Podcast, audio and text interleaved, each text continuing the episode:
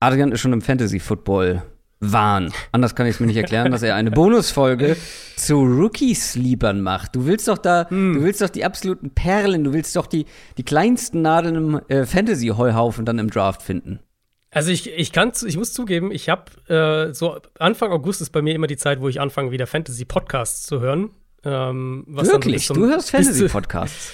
Ja, gut, sag mal so, wenn du halt irgendwie jede Woche, keine Ahnung, zehn Stunden Kinderwagen durch die Gegend schiebst, hast du irgendwie auch wieder Zeit auf einmal.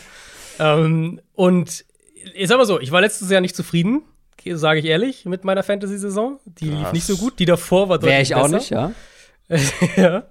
Und das muss man natürlich ändern. Also, das, das muss natürlich besser laufen dieses Jahr. Ähm, die Bonusfolge, auf die du anspielst, die ist tatsächlich noch aus meinen Draft-Notizen entstanden. Ich hatte mir nach dem Draft seitenweise Notizen gemacht. Ich hatte ja auch schon mehrere Bonusfolgen äh, gemacht. Generell Draft-Recaps, Lieblingspicks, Unlieblingspicks für jedes Team. Und ich hatte so eine Liste am Ende noch übrig, sozusagen, wo ich Spieler drauf hatte, die ab Tag 3, also ab Runde 4, gepickt wurden.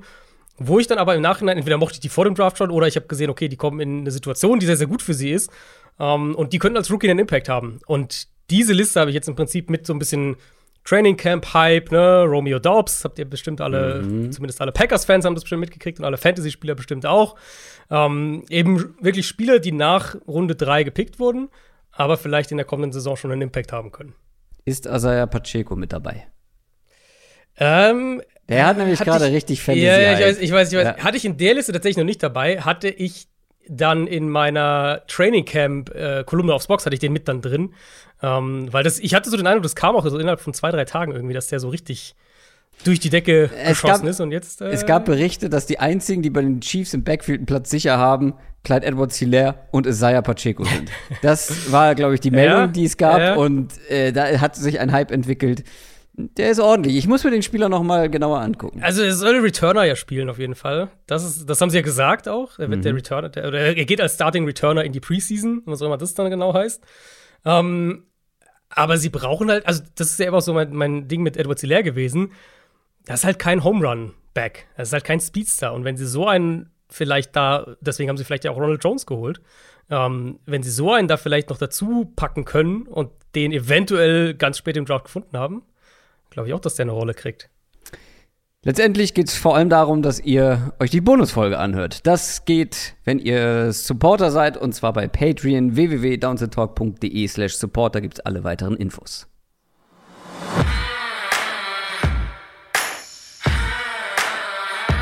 Down, Set, Talk. Der Football-Podcast mit Adrian Franke und Christoph Kröger.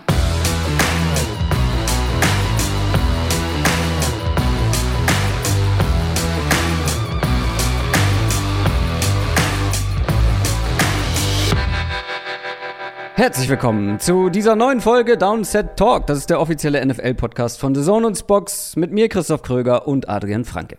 Einen wunderschönen guten Tag. Ich habe ja gerade ähm, Support angesprochen, Patreon angesprochen. Wenn ihr uns supportet, kommt ihr auch auf unseren exklusiven Discord-Channel. Und wenn ihr gerade auf der Suche nach einer Fantasy-Liga seid oder Fantasy-Liga-MitspielerInnen für eure Liga, dann könnt ihr die finden. Und zwar auf unserem Discord-Channel. Da gibt es eine Football-Partner-Börse. Da wird auch gerade schon fleißig reingepostet. Hier, wir haben noch so und so viele Plätze. Hier, wir suchen noch oder ich suche noch einen Platz in einer Liga. Da werdet ihr bestimmt fündig. Schaut es euch gerne mal an. Thema Fantasy Football, ganz kurz nur Fantasy Football Bundesliga. Ich habe es ja in den letzten Folgen auch schon immer wieder erwähnt. Ähm, da ist jetzt die Anmeldephase abgeschlossen. Und ab dem 13. August bekommt ihr die Einladungen für die jeweilige Liga. Also keine Panik, das dauert ein paar Tage. Und dann auch ab dem 13. August. Das heißt nicht, ihr habt alle am 13. August eine Einladung. Bis zum 20. August sollten eigentlich alle Einladungen verschickt worden sein. Was machen wir heute in dieser Folge? Wir nähern uns dem Ende unserer Division Previews. Heute ist die NFC North dran. Wir sprechen nachher über die Lions, über die Bears, über die Packers und die Vikings. Vorher aber noch Quick Question. Und die kommt diese Woche von Bell Rabbit. Oder Bell Rabbit? Wie auch immer. Bell Rabbit fragt, lieber neun Jahre nicht in die Playoffs und win the Super Bowl oder immer Playoffs, neun Jahre lang, aber kein Ring. Das ist eine gute Frage. Vor allem Finde ich finde auch, ich, ja. finde ich vor allem interessant, neun Jahre. Warum neun? Warum nicht? Ich schätze, er wollte wahrscheinlich den möglichst langen. Na gut, ich dachte, im zehnten Jahr gewinnst du dann den Super Bowl, oder? So hatte ich es verstanden. Also neun Ach Jahre so, kommst du nicht in die okay. Playoffs und dann im zehnten kommst du rein und gewinnst den Super Bowl. Ah, okay, verstehe. Ich dachte, innerhalb von neun Jahren einmal den Super Bowl gewinnen und ansonsten nicht in die Playoffs kommen. Das ist schwierig, weil das ist ein sehr langer Zeitraum. Bei fünf Jahren wäre für mich die Sache sehr, sehr klar. Ja. Weil ich finde, in der NFL ist halt der Super Bowl-Titel noch so viel mehr wert, als wenn du jetzt das mit anderen Sportarten vergleichst. Keine Ahnung. Im, im Fußball, da gibt's zig Titel. Du kannst nationaler Meister werden, dann gibt's Pokale, dann gibt's die Champions League. Du kannst als Fußballer Weltmeister werden, Europameister. Es gibt zig Ja. Titel.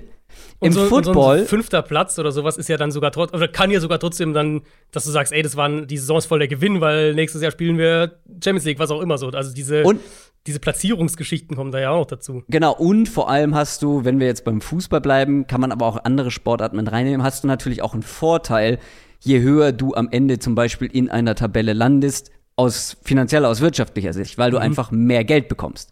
In der NFL kannst du nicht absteigen, du bekommst nicht mehr Geld, wenn du neunmal oder zehnmal in die Playoffs kommst.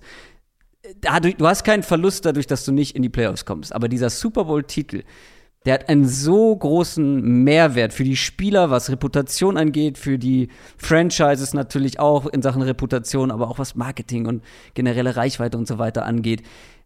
Ich glaube sogar bei, bei zehn Jahren bleibe ich bei einmal den Super Bowl gewinnen und ansonsten nicht in die Playoffs. Also ich muss sagen, ich finde auch eine super, ich finde es eine wirklich gute Frage. Ich finde auch das Zeitfenster sehr gut gewählt. Ähm, ich tendiere dazu, lieber die Playoffs jedes Jahr zu haben und nicht den Super Bowl nicht zu gewinnen. Aber das ist genau das, was wir immer wieder kritisieren. Ja, schon irgendwo, irgendwo schon. Aber auf der anderen Seite, wenn du heute einen Broncos-Fan fragst, glaubst du, der zehrt jetzt noch von dem Super Bowl-Ring von vor sieben Jahren? Also der sagt irgendwie, Wenn das, der sich- wenn das der sich- mich noch so. Wenn der sich mit einem Vikings-Fan unterhält, schon. Ja. Ja gut, die Vi ja, ja, es ist äh, ein fairer Vergleich, ist ein fairer Vergleich. Also gut, Ähm, die Vikings waren jetzt letztes Jahr nicht drin, die aber die Jahre davor Playoffs, immer ja. wieder und haben es nie ganz geschafft. Also Ich glaube, also ich glaube aus Fanperspektive, ähm, wie man dann dahin kommt, ist natürlich eine andere Frage. Aber, aber zehn Jahre lang relevant zu sein, würde mir, glaube ich, mehr Spaß machen als diesen einen Run, diesen einen Playoff-Run, wo du einen Titel gewinnst und sonst zehn, neun Jahre mehr oder weniger irrelevant zu sein. Also da reden wir Ja, davon, okay. dass du wahrscheinlich negative Bilanz hast, keine Ahnung, sechs, sieben, acht Spiele gewinnst, irgendwie sowas. Okay, du bist Coach von einem Team, was zehn Jahre lang in die Playoffs kommt und entweder Division Round, Wildcard, Conference Championship Game ausscheidet. Vielleicht sogar einmal bis in den Super Bowl, aber keinen Titel gewinnt. Mhm. An dich wird sich tatsächlich dann, also, wie soll ich das, wie soll ich die Frage stellen? Stell dir das Szenario vor, auf der einen Seite, und dann das andere Szenario. Du bist Coach von einem Team, was vielleicht zehn Jahre es nicht schafft, immer ganz gut spielt, aber es nicht schafft und dann einmal aber in den Super Bowl Ja, gut, dann bist du ja auch weg, wenn du zehn Jahre lang nicht in die Playoffs kommst. Ja, gut, das hinkt natürlich irgendwo. aber zum Beispiel als Spieler und als Coach hast du in Sachen Reputation, in Sachen auch, was ja nach deiner Karriere ist, du bist immer der Super Bowl-Sieger. Du bist immer glaub, der, als- der den Ring ja. hat. Und das ist so viel Ja. wert. Weil Ich glaube, als Spieler und Coach würde ich es auch so sehen wie du. Als Spieler-Coach würde ich, auch so, würde ich auch so denken wie du. Als Fan glaube ich andersrum. Ja, die, das wurde natürlich nicht formuliert hier in der Frage, äh, aus wessen Sicht. Und ich habe natürlich jetzt aus Team, Spieler oder Coach-Sicht Genau, gedacht. ja. Also aus, aus Spielersicht würde ich es auch Aus so, weil da willst du halt den einen Ring haben. Aus, aus Fansicht glaube ich halt, neun Jahre irrelevant zu sein, ist. Was heißt Das ist ja, verdammt lang. irrelevant? Es heißt ja nicht immer, keine dass du nur drei Siege halt- holst. Kannst ja, Ja, auch mit acht Siegen also- nicht in die Playoffs kommen. Aber, ja, gut, aber welches Acht-Siegeteam war denn jemals relevant? Ja, Also, gut. Also, wenn du heute zurückguckst auf die NFL-Saison letztes Jahr, wirst du ja an, also kein Acht-Siege-Team, schätze ich mal, hat sich so in dein Gedächtnis eingebrannt, dass du heute noch an die denkst. Und das ist jetzt gerade mal ein halbes Jahr her. Übrigens, nur damit das nochmal ähm, für die Vergleichbarkeit, man, wie gesagt, man muss nicht nur Fußball nehmen, sondern man kann ja auch Eishockey zum Beispiel. Natürlich, der NHL-Titel ist extrem viel wert, aber im Eishockey gibt es zumindest immer noch eine relevante Weltmeisterschaft oder Olympia. Ähm, Im Basketball, gut, Olympische Spiele beim Basketball, äh, mal mehr, mal weniger relevant, ne? aber da gibt es halt noch andere wirklich relevante Wettbewerbe. Auch außerhalb von den USA. Und die gibt es einfach im Football nicht in dem Im Maße. Basketball gibt es ja halt WM, EM, solche Geschichten. Ja, was habe ich Also- gesagt? Olympia hast du gesagt, oder? ja, gut, ist auch, ja. Ja, genau, also beim, nee, weil du gemeint hast, Basketball, bei Basketball Olympia nicht so, aber, Aber, ähm, ja, man- andere Turniere. Also kommt drauf, also für jetzt aus amerikanischer Sicht gedacht, ähm, Ja, sind die gut, internationalen Turniere beim Basketball. Ja. Wie gesagt, wenn die Amerikaner ihre Topspieler damit hinschicken, was, glaube ich, lange nicht mehr so vorgekommen ist, dann wird es plötzlich relevant. Aber nur, ne, als Vergleich, ich finde in der NFL, im American Football ist dieser Super Bowl-Titel überstrahlt alles und deswegen Hm. würde ich dahin tendieren. Das war die Quick Question. Wenn ihr auch eine stellen wollt, dann schaut auf unserem Discord-Channel vorbei. News aus der NFL. Wir wollen wir mit was anfangen, was eigentlich schon eine Woche her ist, aber wir es der Vollständigkeit halber nochmal erwähnt haben sollten. Die NFL, wir haben drüber gesprochen, dass sie Einspruch erheben können, was die sechs Spiele Sperre für Deshaun Watson angeht. Und das haben sie gemacht, vor einer Woche schon, aber falls ihr es nicht mitbekommen habt, der Einspruch wurde erhoben. Was genau bedeutet das jetzt? Ja, das bedeutet, dass jetzt ein äh, Roger Goodell hat schon seinen, wie nennt man das, Stellvertreter ernannt, der diesen, der diese, diesen, diesen, dieses Verfahren jetzt anhören wird, diesen Einspruch anhören wird. Ähm, er hat gesagt, es war ja Owners Meeting auch gerade, wo der Verkauf der Broncos auch offiziell gemacht wurde. Ähm, da hat Goodell auch kurz gesprochen und da hat er eben gesagt, hier, ähm, sie geben jetzt da keinen konkreten, konkreten Timetable vor, keinen Zeitplan vor, wo sie irgendwie vorhersagen, ab wann das entschieden wird. Ich vermute, dass eine Entscheidung jetzt nicht so ewig lang dauert, weil ne, die ganzen Beweise liegen ja auf dem Tisch. Wir hatten das ja alles erklärt in der Short-Folge. Der, der Einspruch von der NFL bezieht sich jetzt ja nur auf den Case, der jetzt entschieden wurde. Also es wird Ja. kein neues Beweismaterial hinzugefügt, es werden keine neuen Anhörungen, nichts Neues in der Hinsicht. Das heißt, die Beweislage ist relativ klar und Godell hat das ja auch noch als, als Argument nochmal angebracht, so ähm, in die Richtung, dass das Urteil eigentlich ja komplett ihnen Recht gegeben hat in, in ihren Vorwürfen, aber halt in ihren Augen die, die Strafe zu gering ausgefallen ist, weil er halt sagt, und ich tendiere da auch zuzustimmen, ähm, dass dieses Festhalten von, von, der, von der Richterin, die diese erste Entscheidung in erster Instanz getroffen hat, an Präzedenzfällen einfach insofern schwierig ist, als dass es dafür eigentlich keinen Präzedenzfall gibt für den Fall dieses, dieses Ausmaß, dieses Umfangs. Ähm, deswegen wird es jetzt den, die, den Einspruch von der Liga, der liegt jetzt vor. Dann hatte die NFLPA und Watson haben dann ihr, ihre Antwort dementsprechend auch eingereicht. Äh, das ist auch schon passiert. Und jetzt wird irgendwann, ich vermute, in den nächsten, ich sag jetzt mal, drei bis fünf Wochen wird es wahrscheinlich eine Entscheidung geben. Und ähm, wir alle gehen davon aus, wenn er dann irgendwie für zwölf Spiele, vielleicht die ganze Saison, gibt es ja durchaus einige, die sagen, er wird jetzt dann für eine Saison gesperrt. Äh, wenn diese Sperre dann verkündet wird, können wir davon ausgehen, dass Watson und die NFLPA das Ganze vor Gericht bringen. Und da wird dann die finale Entscheidung gefällt, wobei ich ehrlicherweise nicht sehe, wie sie das danach noch ändern wollen, weil, und das hat Godell ja auch gesagt, die NFL hat ja jedes Recht dazu, genau das zu machen, was sie jetzt machen. Ähm, das steht ja so im CBA eben, diesen Einspruch einzulegen und dann entsprechend auch eine härtere Strafe zu, zu verhängen. Deswegen, meine Vermutung ist, dass die NFL jetzt eine Sperre verkünden wird, die zwischen zwölf Spielen und einem Jahr irgendwo in der Richtung ist. Und ich denke auch nicht, dass das danach noch mal revidiert wird. Wir halten euch da auf jeden Fall auf dem Laufenden. Die Pittsburgh Steelers haben mit ihrem wichtigsten Receiver des vergangenen Jahres einen neuen Vertrag gemacht und mit Deontay Johnson verlängert. Ja, hatte ich irgendwie nicht erwartet. Ich finde auch den Vertrag so ein bisschen kurios. Also es ist eine Vertragsverlängerung nur um zwei Jahre. Also drei Jahre hatten wir jetzt ja doch schon, schon ein paar Mal gesehen. Ähm, das ist nur zwei Jahre, 36 Millionen, 27 garantiert. Also er steht jetzt für die nächsten drei unter Vertrag. Und mich, also mich hat gewundert, dass er das macht. Aus Steelers Sicht ist das ein echt guter Deal.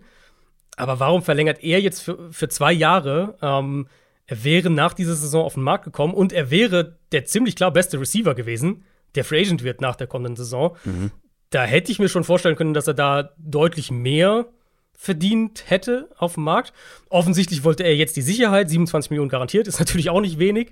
Ähm, ich denke, es ist ein guter Deal für die Steelers, die ihre selbst gedrafteten, selbst entwickelten Receiver ja auch gerne dann mal gehen lassen nach Vertragsende. Haben wir immer wieder gesehen in den letzten Jahren. Und jetzt, ja, halten sie diese wirklich, wirklich gute Receiver-Gruppe, wo nochmal zwei Rookies dazukommen dieses Jahr, ähm, halten sie für die nächsten Jahre zusammen. Also egal wer Quarterback spielt, die Receiver-Gruppe wird keine Ausrede sein.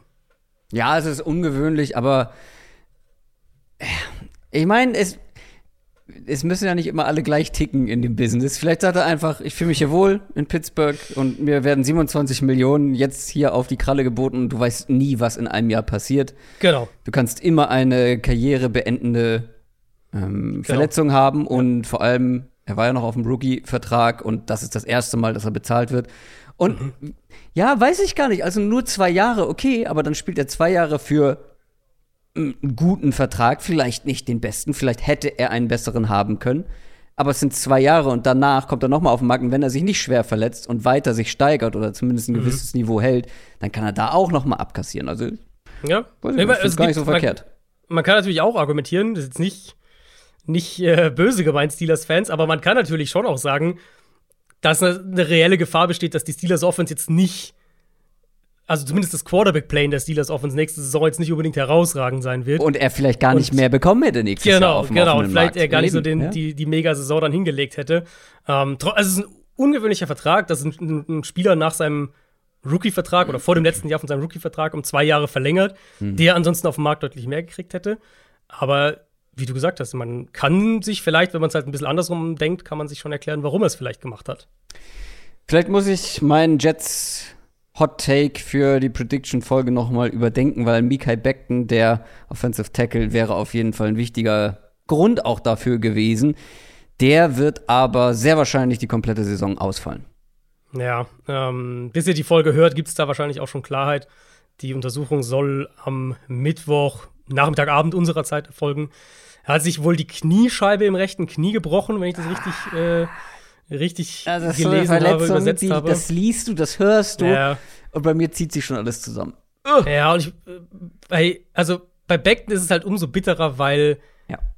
der ja wohl auch an seinem Gewicht gearbeitet hat, der auf Right Tackle jetzt umgeschult hat. Ja. Ähm, und jetzt hast du eine Situation, wenn er nicht spielt dieses Jahr, wovon wir ja Stand heute ganz klar ausgehen, dann wird er in seine vierte NFL-Saison gehen und, und, hat keine 750 Snaps gespielt insgesamt. Ja. Und zum letzten Mal muss man ja auch noch dazu sagen, zum letzten Mal in Woche 1 der vergangenen Saison, also 2021, ja, Mann. hat er das letzte Mal gespielt. Und äh, dementsprechend natürlich wird dann die vierte Saison auch super kritisch sein für alles, was seinen nächsten Vertrag angeht, was seine, seine sportliche Zukunft angeht. Ja. Und für die Jets natürlich auf der anderen Seite, ähm, Dwayne Brown war da die letzten Tage. Vielleicht holen sie den jetzt dann. Dann würde ich denken, dass George Fant zurück auf die rechte Seite geht und Brown den Left Tackle spielt, also dieser Switch quasi wieder zurückgemacht wird. Aber es ist natürlich, ein fitter Mikai Beckton ist natürlich, mhm. das, das ist auf jeden Fall eine Schwächung. Dann haben wir letzte Woche über den neuen Vertrag für Kicker Sam Boswell gesprochen, dass er jetzt gleich auf ist mit Justin Tucker und zack, sind sie nicht mehr gleich auf. Die Ravens haben Justin Tucker einen neuen Vertrag gegeben. Also das hing doch zusammen, oder? Ich meine, Justin Tucker hat gesehen, hier, guck mal, ja, ja. Äh, bei den Steelers, der hat auf einmal so viel Geld wie ich. Und der ist und nicht, neue, nicht, ansatzweise so gut wie ich. Genau, niemand ist so gut wie ich. Ähm, und der neue Vertrag von Tucker ist auch exakt eine Million pro Jahr mehr als Chris Boswell in Pittsburgh. Also, hm. äh, falls sich jemand fragt, wie da vielleicht dieser eine Deal mit dem anderen zusammenhängt, es sind vier Jahre, 24 Millionen, Garantien sind auch ein Stück höher, 17,5. Ähm, ja, also Justin Tucker ist der eine Kicker in der NFL, dem ich so einen Vertrag geben würde. Ja, da gehe ich mit. Das waren die News. Und jetzt schauen wir auf die NFC North. NFL Preview. Die Lions, die Packers, die Vikings und die Bears. Eine Division, die letztes Jahr schon eine große Schere hatte zwischen dem besten Team und dem schlechtesten Team. Nämlich genau zehn Siege Unterschied zwischen den Lions und den Packers. Glaubst du, da ändert sich was am Gesamtgefüge dieser Division? Ehrlich gesagt nicht, nee. Ich glaube, dass die, die Rollenverteilung sich ein bisschen ändert. So, die Lions und die Bears die Rollen tauschen. Äh, Ey, nicht zu, viel, zu viel verraten, zu nicht genau. zu viel verraten. Aber ich, ich denke, dass zwischen dem ersten und dem letzten immer noch ein gehöriger Abstand sein wird in der Division. Ich glaube, dass es, ähm, dass die besten beiden und die letzten beiden weiter auseinander sein werden, dass die Mitte größer wird. Das Vakuum dazwischen. Schauen wir mal. Okay. Wir fangen wie immer mit dem schwächsten Team der vergangenen Saison an und das waren die Detroit Lions. Generell eines der schlechtesten Teams der NFL mit 3, 13 und 1 am Ende. Auch wenn man dazu sagen muss, einige Spiele unglücklich verloren, eng verloren, knapp verloren. Jetzt kommt man ins zweite Jahr unter Head Coach Dan Campbell. Ein weiteres Jahr im Umbruch. Die Frage ist, wie weit sind die Lions jetzt schon? Ist man weit genug, um sich von Platz 4 zu verabschieden? Und wenn ich es nicht rausgeschnitten habe, hat Adrian seine Sicht der Dinge schon gespoilert. ähm, wir fangen wie so häufig an mit der Quarterback-Position, weil das wird ein ganz, ganz kritisches Jahr für Jared Goff. Denn ja, da geht es am Ende darum, ähm, aus Lions Sicht machen wir mit Jared Goff weiter, ja oder nein. Man kommt 2023 relativ easy aus dem Vertrag raus und er muss jetzt beweisen, ob er gut genug ist. Auch ohne Sean McVay bei den Lions. Ähm, letztes Jahr war er das nicht.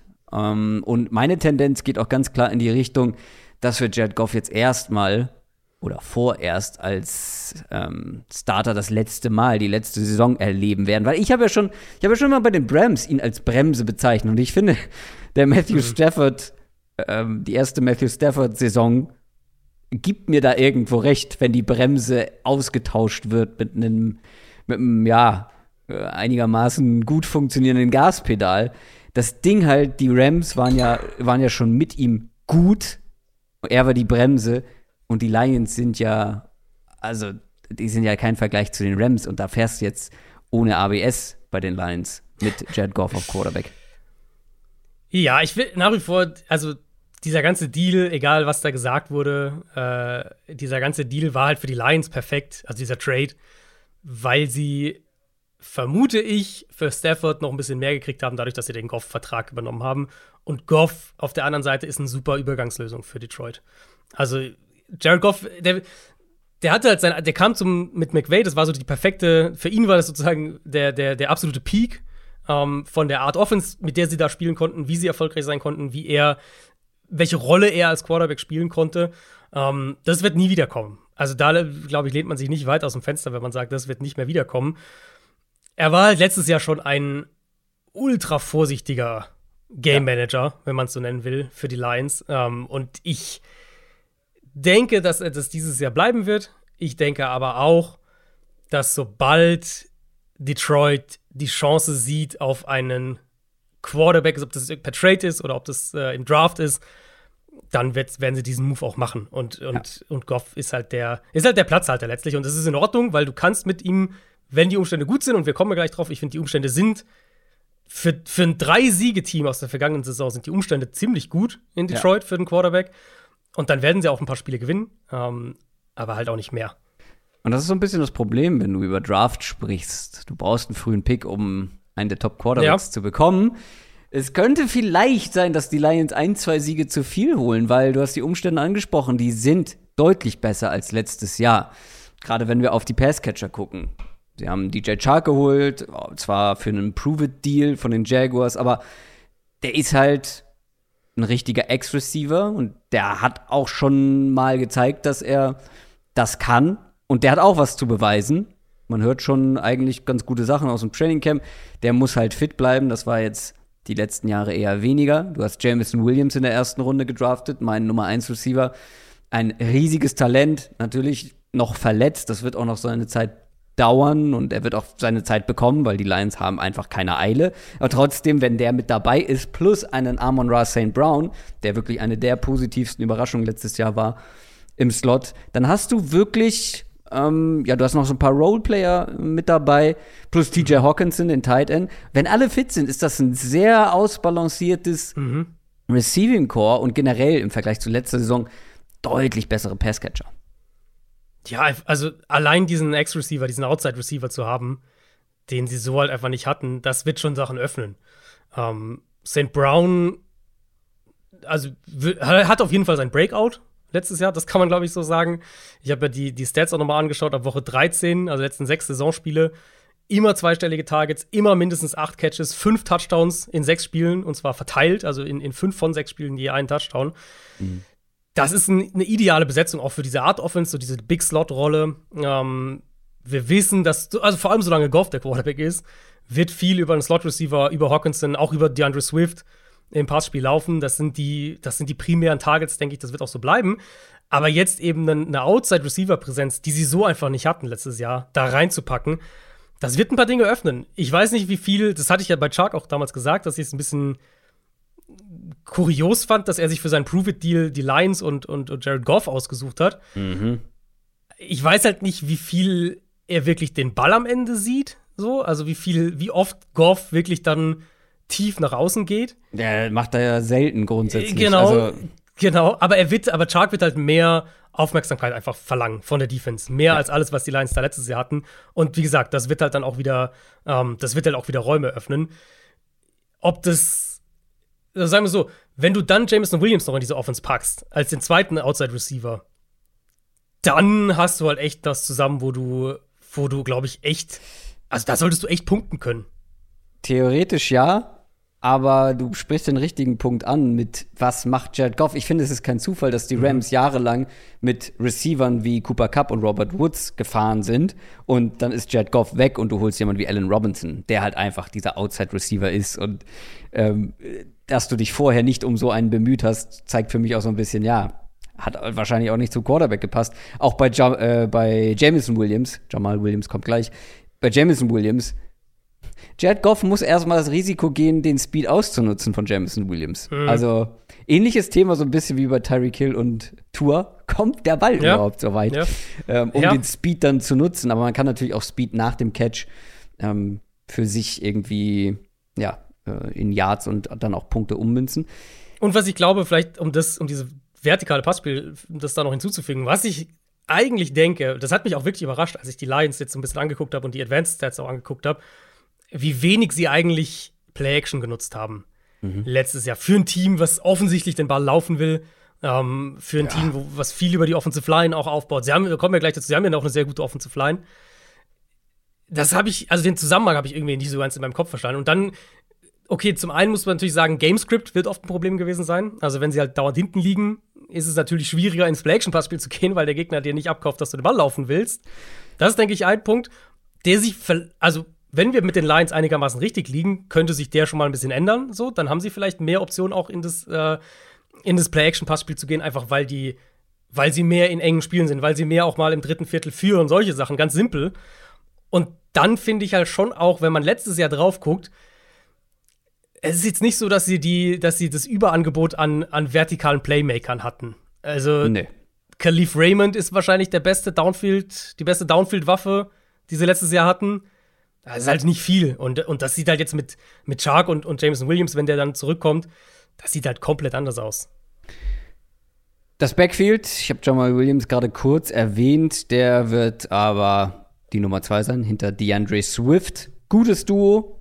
Äh, gerade DeAndre Swift im, im, im Passspiel auch ähm, gewisse Relevanz. Beide allerdings nur 13 Spiele gemacht.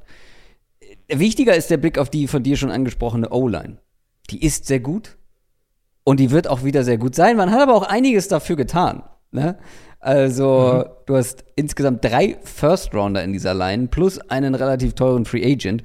Du hast Frank Ragnow auf Center, der hat letztes Jahr nur vier Spiele gemacht. Dass der durchspielt oder mehr als vier Spiele macht, ist extrem wichtig. Penny Sewell, ähm, letztes Jahr sehr früher Pick gewesen, hatte einen relativ schwachen Start, aber hat sich dann echt gesteigert und am Ende noch eine gute Rookie-Saison gespielt. Wenn der sich noch weiterentwickelt, kann der ein richtig, richtig guter Tackle werden. Gegenüber von ihm Taylor Decker. Mehr als solide jetzt seit ein paar Jahren und auch vor allem ähm, eigentlich immer durchgespielt, außer letzte Saison. Auch hier, wenn, wenn die alle zusammenbleiben. Dazu kommt noch Jonah Jackson. Der hat sich auch verbessert auf Guard. Und dann hat man ja noch Halapulivati Vaitai, der andere Guard. Ähm, das war der, für den sie so wahnsinnig viel bezahlt haben und wo wir uns alle gefragt haben, warum. Aber Ja. Gut genug, keine Schwachstelle in dieser Line. Äh, Die Lions sind im Pro Football Focus Offensive Line Ranking aktuell auf Platz 3. Wie gesagt, wenn die fit bleiben, dann wird das eine richtig gute Line. Allerdings, wenn es Ausfälle gibt, dann kann es auch schnell dünn werden. Ja, genau. Und Das ist natürlich fairerweise vielleicht die Eagles ausgenommen, aber sonst bei den allermeisten Lines so. Äh, wenn die halt Ja. irgendwie ein, zwei tragende Säulen wegbrechen, Ja. dann wird es meistens schwierig. Ich habe mir auch aufgeschrieben, ich glaube, dass es eine Top 5 Line sein kann. Und was du eben schon so eigentlich gesagt hast mit den Verletzungen, ist vielleicht auch, finde ich, nochmal wichtig zu erwähnen, dass wir diese Line ja eigentlich noch gar nicht zusammen gesehen haben. Nee. Also Decker hat die erste Saisonhälfte halt verpasst und dann hat sich Ragno ja früh verletzt. Also da war eine gewisse Überschneidung und als, als Decker zurück war, war Ragno schon länger raus. Penny Sewell hat die erste Saisonhälfte links gespielt, dann die zweite rechts, als Decker zurückkam. Also in diesem Konstrukt, wie sie jetzt auf dem Papier dastehen, was deutlich besser ist als das, was auf dem Papier letztes Jahr dann da stand, als sie dauernd rumschieben mussten. Das haben wir so noch gar nicht zusammen gesehen. Und deswegen, also ja, ich, wie gesagt, ich glaube, wenn die, wenn die so alle fünf zusammen auf dem Feld stehen, das ist, in meinen Augen, ist es eine Top-5-Line. Das ist die Erwartung, die ich an diese Gruppe habe.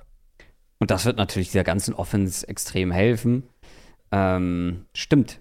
Habe ich Decker angesprochen? Ja, habe ich angesprochen. Decker hast du angesprochen, ja, ja, ja genau. Ich wollte es nur noch mal so zusammenführen, ja, dass man, dass es so klar wird, die haben noch überhaupt gar nicht, in der Zusammensetzung haben wir das eigentlich noch gar nicht gesehen.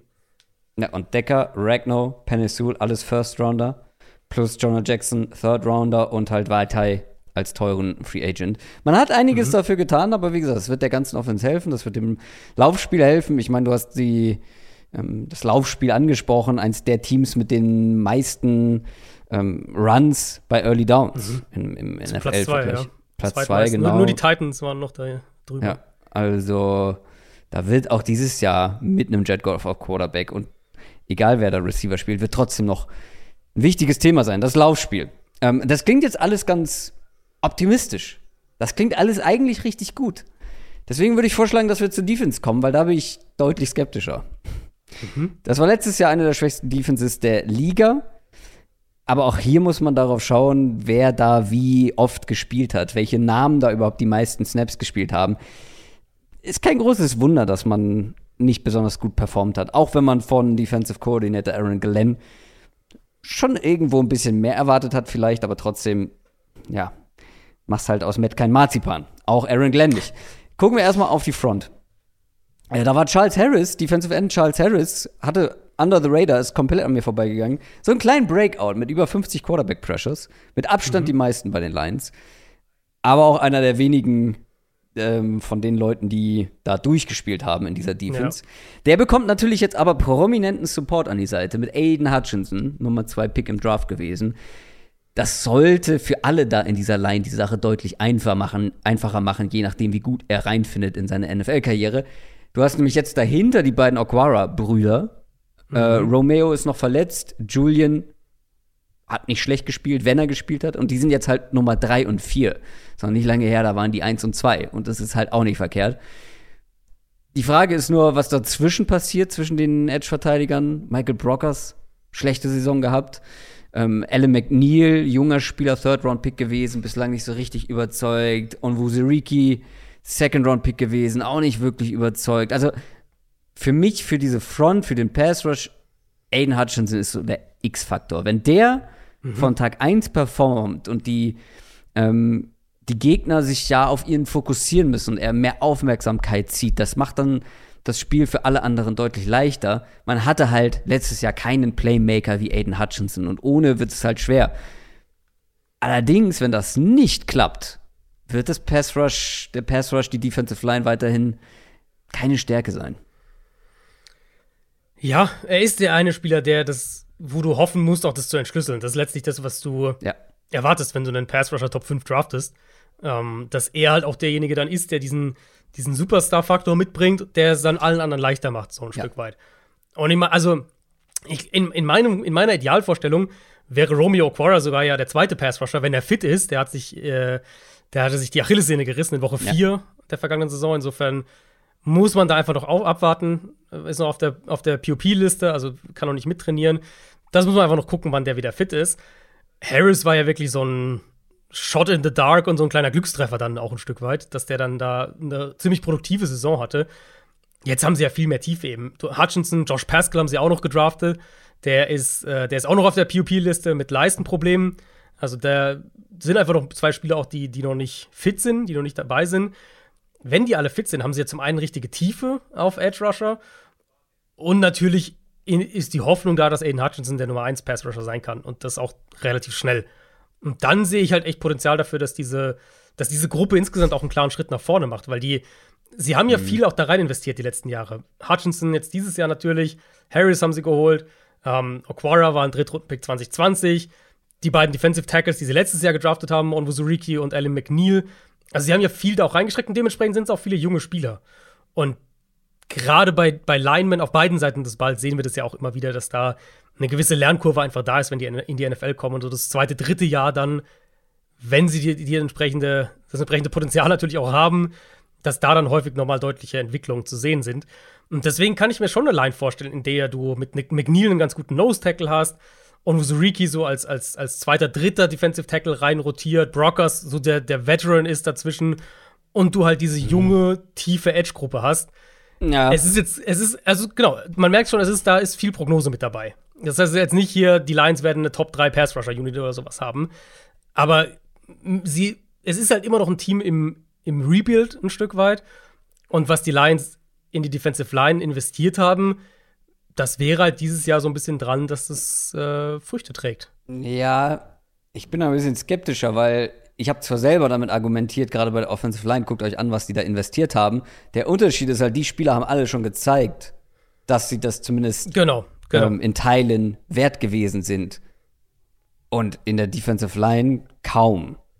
Ähm, und mhm. deswegen sehr viel Konjunktiv. Und wenn ich mir dann anschaue, anschaue, wer dahinter auf Linebacker rumtanzt mit Alex Anzalone und Chris Board, den man von ja, den Ravens geholt ja. hat, ähm, ja. Derek Barnes, keine Playmaker-Qualitäten. Der hatte, wie gesagt, wir sagen immer wieder den Disclaimer bei PFF-Ratings mit Vorsicht, aber über eine ganze Saison hinweg kann man auf jeden Fall schon eine Tendenz erkennen.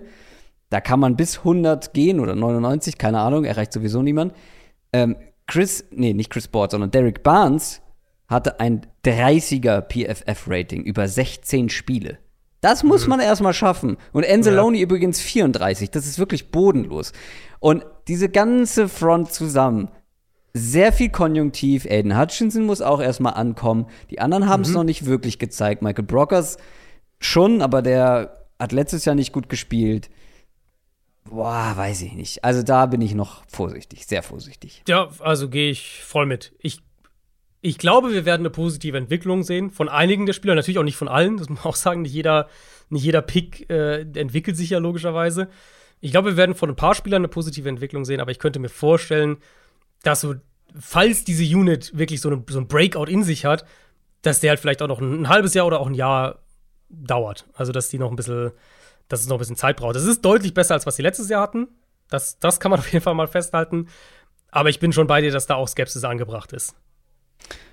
Skepsis habe ich aber auch bei der Secondary und das kommt dann natürlich noch erschwerend hinzu. Ist äh, Aaron Glenns Fachgebiet eigentlich Cornerback gewesen, Defensive Back Coach bei den Saints und Browns vorher. Aber auch hier hast du letztes Jahr zumindest keine Konstanz, keine Playmaker. Ein einziger Cornerback hatte mehr als 600 Snaps. Das ist jetzt nicht so viel. Amani Oruwari war das, man hat natürlich nach wie vor große Hoffnungen in Jeff Okuda. Auch für ihn wichtiges Jahr bei den Lions. Nummer 3 mhm. Pick gewesen. Erstes Jahr war Murks sportlich. Zweites Jahr hat er nur ein Spiel gemacht, dann verletzt. Problem halt, wenn du so einen Spieler als voraussichtlich dein Nummer 1 Quarterback hast, oder der das sein soll, das ist halt schon mal ein wackeliges Fundament, auf dem du aufbaust, weil Orowarie, der hat zwar viel gespielt, aber jetzt auch nicht überragend, dass der das übernehmen könnte. Und viel getan hat man für die Secondary auch nicht unbedingt, zumindest nicht, ähm, was Cornerback angeht. Mike Hughes hat man geholt von den Chiefs. Könnte helfen. Mal sehen. Auf Safety hast du zumindest, zumindest ein paar Optionen. Tracy Walker kommt jetzt ins fünfte Jahr. Ähm, das ist noch einer der besseren in dieser Defense, würde ich behaupten. Deshaun Elliott, mhm. den mochtest du doch so gern, oder? Den hat man mhm. von den Ravens geholt. Ja. Bisschen überraschend, finde ich. Ähm, der hat eigentlich ganz gut gespielt, wenn er gespielt hat. Und dann hat er die halt zweite Saisonhälfte ja. verpasst letztes Jahr. Ja. Könnte ein Upgrade sein. Du hast noch einen Third-Round-Pick investiert in, in die Safety-Position. Trotzdem auch hier viel Konjunktiv. Jeff Okuda, was zeigt er? Was kann er im dritten Jahr mhm. zeigen nach so einer langen Pause? Und die anderen Positionen jetzt auch nicht High-Class besetzt. Also die ganze Defense wird, wird die große Schwachstelle, glaube ich, der Lions bleiben. Ja, bei Okuda so ein Corner, der zum einen, so, das war ja der, der Can't Miss Corner im Prinzip, was, was Cornerback Prospects angeht. Also, das war ja der, wo eigentlich alle sich sicher waren, das ist ein Elite-Corner, der wird in die NFL kommen und voll einschlagen. Deswegen war er auch so ein hoher Pick. Ein Corner, der halt aber auch so auf seine Agilität und Explosivität irgendwo baut, kommt jetzt von einem Achillessehnenriss zurück. Mhm. Das muss man logischerweise auch erstmal abwarten. Die war früh, die war in Woche 1, die Verletzung. Hat dann dementsprechend genug Zeit. Der ist, trainiert auch wieder seit Start des Training Camps. Also der ist nicht noch draußen, so wie Aquara oder, oder Pascal. Der ist mit dabei. Ich finde, er steht ehrlich gesagt sinnbildlich für diese ganze Secondary. Und ich habe mir drüber geschrieben, das ist eine absolute Boomer-Bust-Gruppe.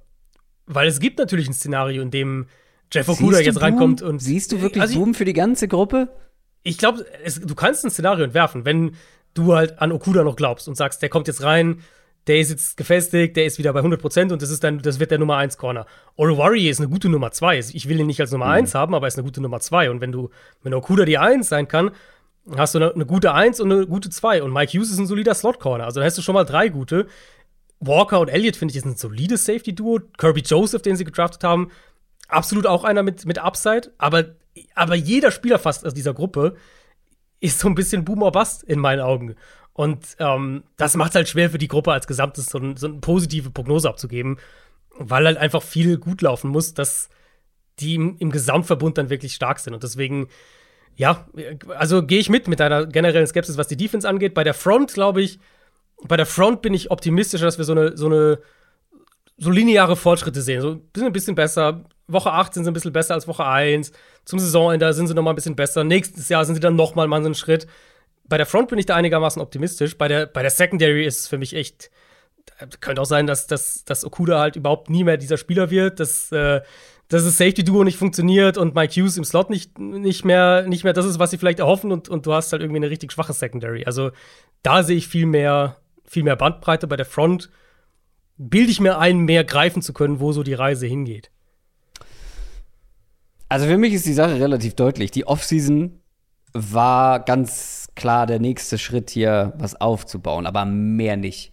Also, wie wenig man defensiv gemacht hat, zeigt für mich, dass man, dass man sich hier noch Zeit lassen will. Offensiv bereitet man schon mal alles für einen Rookie-Quarterback vor. Dann kannst du nächste Offseason dann die Defense weiter aufbauen. Du hast viel junges Talent, aber da muss man erstmal schauen. Die Lions werden paar Spiele gewinnen. Vielleicht sogar ein, zwei mehr als letztes Jahr. Aber ich glaube, mehr auch nicht. Hm. Ein, zwei mehr als letztes Jahr. Das heißt, du hast sie so bei fünf. Hm, ja, maximal. Ich glaube, dass die sechs Spiele gewinnen.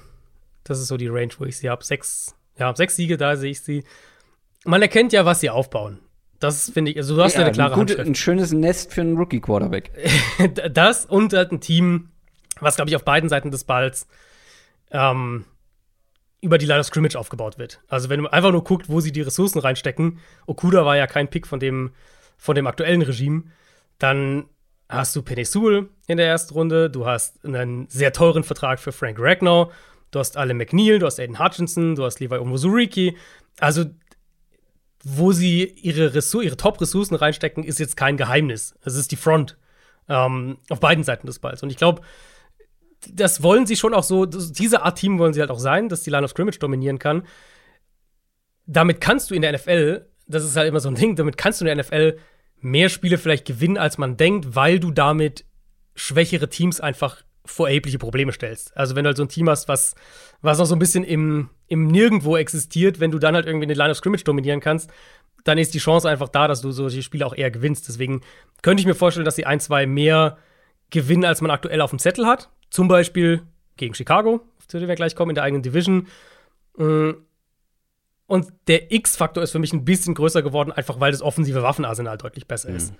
Deswegen gebe ich ihnen sechs Siege, Fortschritt, aber auch dann nach der Saison den klaren Auftrag, einen Quarterback zu finden. Damit kommen wir schon zu den Chicago Bears. Die sind Dritter geworden in der NFC North letztes Jahr. Ah ja, die Bears. Äh, seltsame Saison letztes Jahr. Irgendwie ist man auf sechs Siege gekommen. Dann gab es einen Regimewechsel. Was mir jetzt nochmal aufgefallen ist in der Vorbereitung, seit Training Camp losgegangen ist, quasi nur schlechte News aus Chicago. Eigentlich mhm. nur negative News. Womit starten wir? Ähm, okay, pass auf. Ich ich würde es gerne mit einer provokativen Frage eröffnen und dann mehr in Nuancen reingehen, weil ich, ich glaube, also gerade Chicago ist, glaube ich, ein Team oder eine Offseason, wo es wichtig ist, das so ein bisschen einzuordnen. Wild, ähm, Adrian, wild. Ich weiß, es ist wild. Ich stelle dir mal die Frage: ja. Haben die Bears den schwächsten Kader in der NFL? Stand jetzt, wenn du jetzt drauf, wenn du jetzt die 32 Kader also, vergleichst. Ich bin jetzt ja nicht so daily-mäßig drin wie du, deswegen sind die Division Previews auch für mich immer sehr, sehr aufschlussreich, um einfach nochmal einen Überblick von jeder Mannschaft zu bekommen. Mhm. Wir haben jetzt nach dieser Division noch zwei, ne? AFC South und NFC South haben wir noch. NFC South. AFC West. Stimmt, AFC West. Also da, da, in der AFC West wird kein, nee, kein Kader dabei sein, nee. das kann ich sagen. Ja, ich befürchte schon. Ich, also als ich da heute noch mal durchgegangen bin, ja, ich denke schon. Die Konkurrenz werden wahrscheinlich Atlanta und Houston, wenn wir ganz ehrlich sind. Ich glaube, also kann mir nicht vorstellen, dass jemand ein anderes Team da nennen würde als eins von den dreien. Atlanta haben wir ja noch nicht. Genau, Atlanta kommt noch. Ähm, und Houston, ah, nee, Houston hat, da sehe ich mehr Lichtblick als bei den Bears, ehrlich gesagt. Nee, ehrlich, geht mir ehrlicherweise auch so. Geht mir ehrlicherweise auch so. Die, die eine, der, der eine X-Faktor, den Chicago halt hat im Vergleich zu diesen mhm. Teams, ist, ist der Quarterback. Also du kannst natürlich argumentieren. Ah, es gibt noch ein, zwei andere gute Spieler, aber es sind, gerade wenn wir in die Defense gucken, ähm, fast keine mehr. In der Offense finde ich noch ein, zwei Spieler interessant, aber da kommen wir gleich drauf. Ja, ähm, die Folgefrage ist dann natürlich, okay, ein Team, was letztes Jahr sechs Spiele gewonnen hat und so, was einen jungen Quarterback hat, von dem manche sehr viel halten, manche nicht so. Warum haben die den schwächsten Kader? Oder ich lass es einen der zwei, drei schwächsten sein in der NFL? Das ist ja letztlich die Frage, die im Raum steht, ne? Genau. Ich habe auch eine, eine kleine Vorhersage ganz am Ende von den Bears. Und die spielt auch genau hm. darauf ab. Und ja, okay. Ähm, okay, sie werden trotz okay. eines jungen, talentierten Quarterbacks eines der schlechtesten Teams der NFL sein dieses Jahr. Also ich glaube, wenn wir halt auf diesen Kader insgesamt gucken, bevor wir jetzt in Positionen und so weiter gehen, dann muss man ja wirklich über diese Offseason sprechen. Du hast gesagt, es ist, also wenn man irgendwas zu den Bears hört, ist es gefühlt was Negatives dieses Jahr. Ähm, und ich glaube, da sind halt wirklich so ein bisschen einordnen ist da, glaube ich, schon wichtig, weil was Ryan Poles, der neue GM, da in Chicago übernommen hat, das war essentiell ein Kader, der vor die Wand gefahren wurde. Das war ein Team, das vom vorherigen Regime künstlich am Leben erhalten wurde, weil es für dieses Regime natürlich auch um die eigenen Jobs ging, wo aber jedem klar war, okay, dieser Kader, also jedem von außen betrachtet zumindest klar war, dieser Kader, der wird nirgendwo mehr hingehen. Eigentlich musst du irgendwann einen Umbruch jetzt starten. Und diesen Umbruch hat man halt so lange wie möglich rausgezögert. Bis jetzt an den Punkt, an dem ein Radikalschlag notwendig war. Und den haben wir gesehen. Dann tradet man eben Khalil Mack, dann lässt man mehrere Starting O-Liner gehen, dann lässt man Allen Robinson gehen, der sowieso äh, nur noch weg wollte. Dann lässt man Akeem Hicks und Bilal Nichols gehen, man lässt Sean Gibson gehen, alles Starter letztes Jahr und so weiter. Vielleicht tradest du auch noch Tevin Jenkins, mal gucken. Die Berichte gab es ja auch die letzten Tage. Und hast jetzt on top von dem allen noch mit Roquan Smith einen Spieler, der, glaube ich, für viele Fans wahrscheinlich das Gesicht dieses Teams ist. Eines der wenigen jungen Talente, das sie haben. Mhm. Der öffentlich erklärt, ja, er fühlt sich mies behandelt und nicht wertgeschätzt in den Vertragsgesprächen und, und er will einen Trade. Mhm. Grundsätzlich betrachtet, diesen drastischen Rebuild finde ich an sich richtig. Das Problem ist, dass diese Diskussion ähm, nicht geführt werden kann ohne Justin Fields. Weil Teams machen diese Kaderumbrüche, diese radikalen Kaderumbrüche, machen sie halt normalerweise nicht, wenn sie einen Quarterback haben, von dem sie überzeugt sind. Und erst recht nicht, wenn es ein junger und dementsprechend günstiger Quarterback ist. Und ich verstehe das, wenn jetzt Bears-Fans sagen, ja, aber wir hatten ja keinen, hier, guck mal, Cap Space, keine Ressourcen, keine Picks und so weiter. Ja, aber Möglichkeiten hast du immer. Man kann immer Free Agents holen und Capits in die Zukunft schieben. Man kann mit Picks arbeiten, man kann Picks anders, man kann sein Draftkapital anders managen. Man kann, also ne, wenn du zu 100 Prozent, wenn sie zu 100 Prozent gesagt hätten, von Justin Fields sind wir komplett überzeugt, das ist unser Franchise Quarterback, dann hätte es schon auch Möglichkeiten gegeben, um den Kader ein anderes Gesicht zu geben. Was uns die Vorhergehensweise in meinen Augen sagt, ist, dass das neue Regime einen in sich schlüssigen Rebuild über das mögliche Fenster mit diesem Quarterback priorisiert. Das steht für mich außer Frage. Das heißt jetzt nicht, dass, dass sie sagen, Justin Fields, äh, ne, äh, von dem halten wir nichts, den, den, den geben wir bald ab. Das soll das überhaupt nicht heißen. Aber die Gewichtung dieser Offseason hat uns relativ klar gezeigt, dass sie den Rebuild für den Kader erstmal priorisieren über das Rookie-Vertragsfenster von Justin Fields. Und ich glaube, das ist die, die Prämisse, mit der man dieses, dieses Team und diese Offseason angucken muss. Es ist ja auch nicht ihr Quarterback das ist, führt natürlich noch zu, dazu, dass es noch mehr Diskussionen und Spekulationen gibt. Also Justin Fields bleibt aber zumindest für Fans der Grund der Hoffnung, glaube ich. Also es war ja eine unglaublich mhm. undankbare Rookie-Saison. Das Leben wurde ihm sehr, sehr schwer gemacht. Er hatte ein paar Highlights, er hatte viele Lowlights. Die Frage ist halt, du hast den Umbruch angesprochen, den man da ähm, herbeiführt. wird es leichter für ihn. Ähm, das ist ein Rookie-Headcoach, den er jetzt bekommt, der eher aus der defensiven Richtung kommt, lange Defensive Coordinator war. Ähm, es ist das schwächste Wide Receiver Core der Liga. Eine der schwächsten mhm. Lines der Liga. Wie soll das ein, wie soll das ein weniger undankbares Jahr für Justin Fields ja. werden? Ja, also ich, ich glaube, wenn ich eine, die Situation interpretieren würde, wie, wie, die, wie Matt Eberflus und, und das neue Regime generell ähm, Fields und diese Situation angucken, ich glaube, es ist nicht komplett falsch zu sagen, sie wollen Justin Fields mal ein Jahr sehen in der Offense, ihn ein Jahr mhm. im Training so als Typ ja, ne, richtig einschätzen können. Du kannst ihn gucken, aber nicht. Aber du kannst, aber das, bei welchem Quarterback haben wir das gesagt? Ähm, Jalen Hurts vielleicht, dass man ihn in den bestmöglichen Umständen anschauen mhm. will. Mhm. Genau. Das kannst du aber mit Justin Fields nicht, wenn genau. deine Receiver Daniel Mooney und dann halt Byron Pringle und äh, Equanimous St. Brown sind. Und da kommt, da muss man, glaube ich, wieder diese, diese, die, den Zustand dieser Franchise angucken, als jetzt das neue Regime übernommen hat, dass sie halt vielleicht gesagt haben, wir, wir sehen keine Chance, dieses Jahr ideale Umstände zu schaffen. Deswegen holen wir, und kommen wir gleich im Detail drauf, holen wir Roleplayer, die zumindest in das passen, was wir machen wollen. Also jetzt von der individuellen Qualität her ist es nicht gut. So, das wissen wir. Aber wir holen Roleplayer, wir wollen gucken, wie das die unser System umsetzen können offensiv. Und dann wollen wir schauen, wie Justin Fields da drin funktioniert. Wenn der jetzt also nicht sozusagen nicht primär entscheidend, ob der jetzt irgendwie 15 oder 25 Touchdown-Pässe wirft, aber ob er eben innerhalb der Struktur, die die offensiv aufbauen wollen, ob er darin funktionieren kann. Und wenn das Urteil positiv ausfällt nach der Saison, dann besteht ja durchaus die hm. Chance, in der kommenden Offseason sehr, sehr aggressiv zu sein. Dann haben sie sehr viel hm. Cap Space, sie werden ihre Picks haben und so weiter. Also dann, da können sie ja aggressiv werden. Ich glaube, man muss es halt trotzdem fair zu sagen, dass die, die Vorgehensweise in dieser Offseason die Option Justin Fields macht keinen großen Sprung und er ist dann vielleicht auch ein Trade-Kandidat und der Rebuild wird noch mal eine Stufe intensiviert, dass diese Option auf jeden Fall auch jetzt auf dem Tisch ist durch die Art und Weise, wie sie diese Offseason angegangen sind. Es wird halt sehr schwierig sein zu rechtfertigen, dass Justin Fields der Quarterback für die Zukunft ist, wenn er halt nicht gut spielt. Und wie gesagt, in den Umständen gut zu spielen wird umso schwieriger. Ähm, da bin ich sehr gespannt drauf. Ähm, das wird ein Teil meiner kleinen Vorhersage, die ich noch in petto habe. Also es vielleicht, ich habe da deine Frage gar nicht geantwortet, glaube ich, gerade eben, äh, was, was sozusagen, was es ihm leichter machen kann. Ja, stimmt. Ich, ich denke, es gibt schon einen Ansatz, wie man argumentieren kann, okay, das, da zumindest wird es ihm entgegenkommen. Und das ist halt der schematische Aspekt. Also, das ist ja, was wir mit, mit Nagy, wie oft haben wir mit Nagy geredet, mhm. äh, gerade im Zusammenhang, als dann Fields reinkam. Ich denke, die Offense, die sie spielen werden, sollte gut zu Justin Fields passen. Luke Getzi kommt ja aus Green Bay der neue Offensive Coordinator, der war da schon unter Mike McCarthy tatsächlich.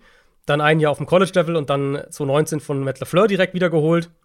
Ähm, war der der Quarterbacks-Coach, Passing-Game-Coordinator und die Idee, denke ich, wird auf jeden Fall in diese Richtung gehen. Also Shanahan, McVay, Matt LaFleurs Interpretation von dieser Offense. Und ich glaube, das ist für Justin Fields, der ja auch bei, bei Ohio State im College in so einer Bootleg-Play-Action-Offense richtig gut funktioniert hat, ist es eigentlich was Positives. Und da, das meine ich auch mit den Roleplayern, die sie geholt haben. Die qualitativ, müssen wir nicht drüber reden. Es ist auf dem Papier eine der schlechtesten O-Lines, ist auf dem Papier eines der schlechtesten Receiving Cores, wenn nicht das schlechteste. Sie haben aber halt die Roleplayer für diese Offense geholt. Byron Pringle für diese Big Slot-Rolle, der auch, auch innen als Blocker funktionieren kann. Ist natürlich auch einer, der jetzt erstmal wieder verletzt ist, wo sich am Oberschenkel verletzt hat. Äh, muss mal gucken, wann der wieder fit ist. Dass du für einen Kiel Harry tradest, der vielleicht, also wenn, dann sehe ich den am ehesten in so einer Offense als Yards After Catch Waffe, ähm, dass der da irgendwie eine Rolle spielen kann. Ist auch angeschlagen aktuell. Und dann hast du eben äh, EQ St. Brown als Big Body Receiver, der vielleicht auch ins Slot gehen kann, falls Pringle länger fehlt. Und Daniel Mooney natürlich als die Nummer 1 und Willis Jones so der Speedster und Gadget Receiver. Plus mit Cole Kmet so einen passablen Titan, der, glaube ich, auch ganz gut reinpasst in diese Offense. Das sind, nochmal, qualitativ müssen wir nicht drüber reden, aber ich glaube, dass sie diese spezifischen Rollen innerhalb des Schemes, das sie installieren, das sie spielen wollen, ähm, haben sie diese spezifischen Rollen halt besetzt. Und das gibt dir vielleicht zumindest die Möglichkeit, die Strukturen von deiner Offense einzubauen und, und, und zu gucken, wie funktioniert Justin Fields darin, wie funktioniert das im Zusammenspiel, bevor du dann potenziell halt diese Roleplayer qualitativ deutlich, deutlich verbesserst. Also Cole Komet sehe ich, glaube ich, einen Ticken höher als du. Hat sich ganz gut entwickelt. Ähm, wird jetzt wahrscheinlich nie der beste Receiving Tight End der Liga, aber ich finde schon, dass der, der wird auch eine große Rolle spielen, gerade mit, der, Mhm, mit dem Mangel glaub ich an auch, ja. passablen Receivern. Und du hast zwei gute Spieler dazu noch in der Offense, in meinen Augen, und zwar hast du zwei gute Running Backs. Montgomery, ist, und die auch beide gut in dieses Scheme reinpassen sollten. Hm, Montgomery, ein sehr guter Runner, mochte ich schon ähm, vorm Draft. Ähm, Ich finde, er hat sich auch gut bei den Bears entwickelt und Khalil Herbert mochte ich auch sehr. Ich habe extra noch mal nachgeguckt, mein Nummer 5 Running Back gewesen. Starke Rookie-Saison dafür, dass er sehr wenig gespielt hat. Ich glaube, das wird eine etwas ausgeglichenere Verteilung geben. Ähm, Ganz, ganz kurzer Mini-Exkurs, weil an welchen Namen denkst du noch, wenn du ans Bears Backfield denkst? So grundsätzlich. Also außer Montgomery und Khalil Herbert. Ans Aktuelle oder jetzt so Ja, generell Bears Backfield? Ja, so die letzten Jahre und auch vielleicht aktuell.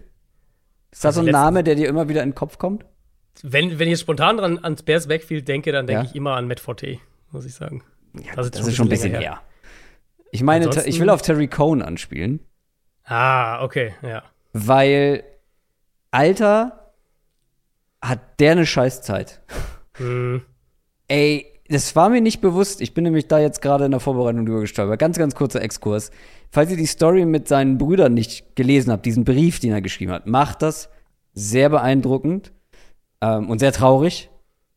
Der war dann Free Agent, wollte sich auf die neue Saison vorbereiten und hat sich bei einem Instagram Live-Video, wo er einen Workout gemacht hat, die Achillessehne gerissen. Der Typ hat richtig Kacke am Schuh gerade und boah, das ist, das ist harte Kost. Ich musste nur an ihn denken jetzt bei dem Backfield, weil da fehlt auch so ein bisschen Receiving ähm, Back, weil Herbert und Montgomery sie sind gute Runner, aber keine Receiving Backs. Ähm, trotzdem, die beiden werten die Offense einen Ticken auf. Und wie gesagt, sie sollten halt auch in meinen Augen beide gut reinpassen. Also, die sind ja eigentlich ideal für dieses Scheme. Das meine ich auch- so mit dem, die Roleplayer sind irgendwie halt da, aber ne, Mhm. wie viel können die halt rausholen? Also ich habe eben nur kurz gesagt, eine der schwächsten Liga, äh, eine der schwächsten Lines der Liga. Wie schwach erwartest du diese Line? Wer spielt überhaupt in dieser Line, ist Mhm. vielleicht die erste Frage. Ähm, ihr habt es ja schon gesagt, also mehrere Starter weg. Jason Peters, James Daniels, Jermaine Fetty, das waren Starter letztes Jahr. Sam Mustafa, der auf Center gestartet hat, ist, denke ich, nur noch Backup. Ähm, Tevin Jenkins, für den sie letztes Jahr im Draft eben in der zweiten Runde hoch sind, hat bisher kaum trainiert. Dann gab es schon Trade-Gerüchte, scheinbar, oder zumindest wurden die erstmal wieder dementiert und jetzt ist er, glaube ich, auch wieder mit dabei, aber aktuell wohl kein Starter, was man so aus dem, aus dem Bears äh, Training Camp hört. Wenn ich heute raten müsste, würde ich drei Spots wahrscheinlich relativ sicher tippen. Mit Riley Reeve, den sie auch erst vor ein paar Wochen geholt haben, auf Right Tackle. Mit Lucas Patrick, den, äh, den Luke Getzi äh, aus Green Bay mitgebracht hat, auf Center. Wobei der sich auch verletzt hat an der Hand, also auch der ist gerade angeschlagen. Und Cody White auf Left Guard. Das wären die drei Spots, wo ich mir ziemlich sicher bin. Left Tackle, da deutet einiges drauf hin. Wie gesagt, Tevin Jenkins scheint es aktuell nicht zu sein. Dass Braxton Jones, der Fünftrunden-Pick aus diesem Draft, starten wird. Und auf Right Guard haben sie auch erst vor ein paar Wochen, ja, genau wie Riley Reeve, haben sie Michael Schofield verpflichtet. Der könnte da starten. Und also, ne, wenn du zwei Starter für deine O-Line Ende Juli, Anfang August verpflichtest, dann legt es schon so ein bisschen nahe, okay, sie haben zwar viele Leute in, an Tag 3 des Drafts irgendwie geholt und haben da mehrere junge Leute, aber wahrscheinlich hat sich da keiner so massiv aufgedrängt. Die Tevin Jenkins-Situation muss man im Auge behalten. Patrick muss man gucken, wann der wieder fit ist. Und dann diese komplett neu zusammengestellte Line, egal wer da letztlich spielt, sie wird komplett anders sein. Die muss sich auch erstmal zusammenfinden und eine, und eine gemeinsame Chemie entwickeln. Das kann perspektivisch gut gehen. Vielleicht ist Braxton Jones ein Glücksgriff. Vielleicht ist Lucas Patrick ein richtig guter Center für die Bears. Ähm, vielleicht drängt sich einer von diesen Late Round, also sie haben ja, ich glaub, was haben sie, vier, drei oder vier O-Line haben sie, haben sie an Tag drei äh, gedraftet dieses Jahr. Vielleicht drängt sich einer von denen auf. Aber das ist halt schon sehr viel Hoffen. Und gerade für den Start der Saison mindestens mal, bis die sich eingespielt haben und bis wir, für, kann, bis wir überhaupt wissen, ob Braxton Jones in der NFL funktionieren kann. Der hat bei Southern Utah State gespielt. Also, das ist jetzt keiner, der, der irgendwie bei Georgia war und halt ein bisschen im Draft abgerutscht ist, sondern der war dominant, aber halt bei einer kleinen Schule. Erwarte ich für den Start schon eine der, der, der schwächsten Lines in der NFL. Erwartest du auch eine der schwächsten Defenses der Liga? Ähm, wir haben gerade schon in der Offense oder grundsätzlich darüber gesprochen, dass du wenig Lichtblicke hast. Und der eine, du hast ihn angesprochen, Rogue One Smith will weg. erhebt ja auch relativ schwere Vorwürfe ge gegenüber dem Front Office, dass mhm. er nicht gewertschätzt wird. Ähm, er will unbedingt weg. Und das macht die Sache natürlich nicht besser für diese Defense. Eh schon wenig große Namen, wenig Playmaker, du hast sie angesprochen. All die, die da ähm, gegangen sind, Akeem Hicks natürlich auch, allen voran. Ich glaube, Eddie Jackson ist so der letzte aus dieser starken Bears-Defense von ein paar Jahren, oder? Uh, Robert Quinn würde ich mal noch ins Rennen Was, werfen. Wann kam der denn? War der da schon da, als Gute die so stark du, waren defensiv? Du meinst 2018er Bears, ich glaube, da war er noch nicht da. Der ja. kam dann später. Aber der war ja letztes Jahr richtig gut. Ja. Richtig viele, hatte auch richtig viele Sacks. Das wäre übrigens ein Spieler, wo ich, wenn, wenn du schon jetzt wirklich den, den, den, den kompletten Rebuild erstmal eingehst, in Klammern plus abwarten, was mit Justin Fields passiert, aber ansonsten den kompletten Rebuild eingehst, dann wäre Quinn absolut ein Spieler, den ich jetzt traden würde, weil ich glaube, dessen, dessen Trade-Wert wird wahrscheinlich nie höher sein als jetzt. Ähm, ja. Das ist auch der, das ist der eine Spieler, der jetzt noch der Kontinuität sozusagen gibt in der Front. Ich hatte es ja vorhin, ein paar Namen hatte ich ja schon gesagt, Mac natürlich weg, äh, Nichols weg, Hicks weg, Eddie Goldman weg. Und klar, Mac und Hicks haben, haben beide letztes Jahr auch schon Spiele verpasst, nicht wenige. Aber das ist halt schon brutal viel Qualität, lange Säulen in dieser Gruppe, die da wegfallen. Und Quinn ist so der eine, der bleibt, der zumindest in puncto Sex eben eine sehr produktive Saison hatte. Bei Pressures war er so im oberen Liga-Mittelfeld unter den Edge-Rushern und der muss jetzt diese Gruppe halt tragen. Und dann haben sie auch hier so ein bisschen das, was ich offensiv gesagt habe. Sie haben auch hier halt, wenn man es positiv formulieren will, haben sie eben Roleplayer mit Blackson, Justin Jones, Mike Pennell. Das sind halt alles Roleplayer für spezifisch. Die können, ja, der ist ein ganz guter Run-Stuffing-Nose-Tackle so. Aber keiner von denen macht jetzt eine, macht jetzt diese Unit irgendwie signifikant besser.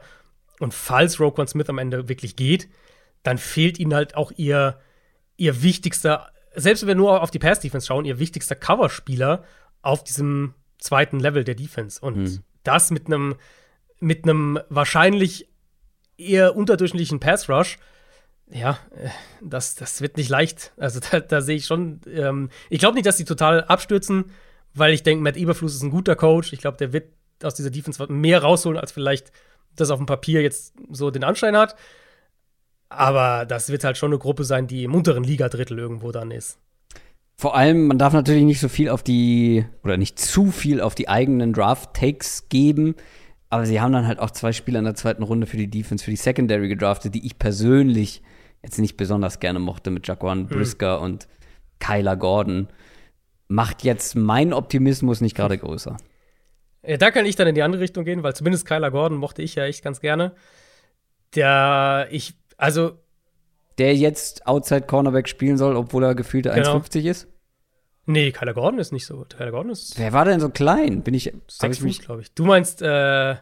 Ah, Moment. Jones ja. von, von Houston, meinst du? Mir fällt der Vorname gar nicht ein. Nee, nee, nee, ich meine Trent McDuffie. Entschuldigung. Achso, ja. Also, ja Oder nee, Roger McCreary und äh, Trent McDuffie, glaube ich, waren das. Also McDuffie ist ja der, also Kyler Gordon war ja auch bei Washington. Der hat ja mit McDuffie zusammen Stimmt, ich habe ihn mit McDuffie verwechselt gerade. Entschuldigung. Genau, Kyler Gordon ist der größere von ja, den Ja, ja, Entschuldigung. Fehler. Trotzdem, ähm, ich habe gerade noch mal geschaut, ähm, Gordon wirklich etwas weiter hinten in meinem Cornerback-Ranking mhm. gewesen. Genau, das weiß ich, dass ich hatte den auf jeden Fall höher.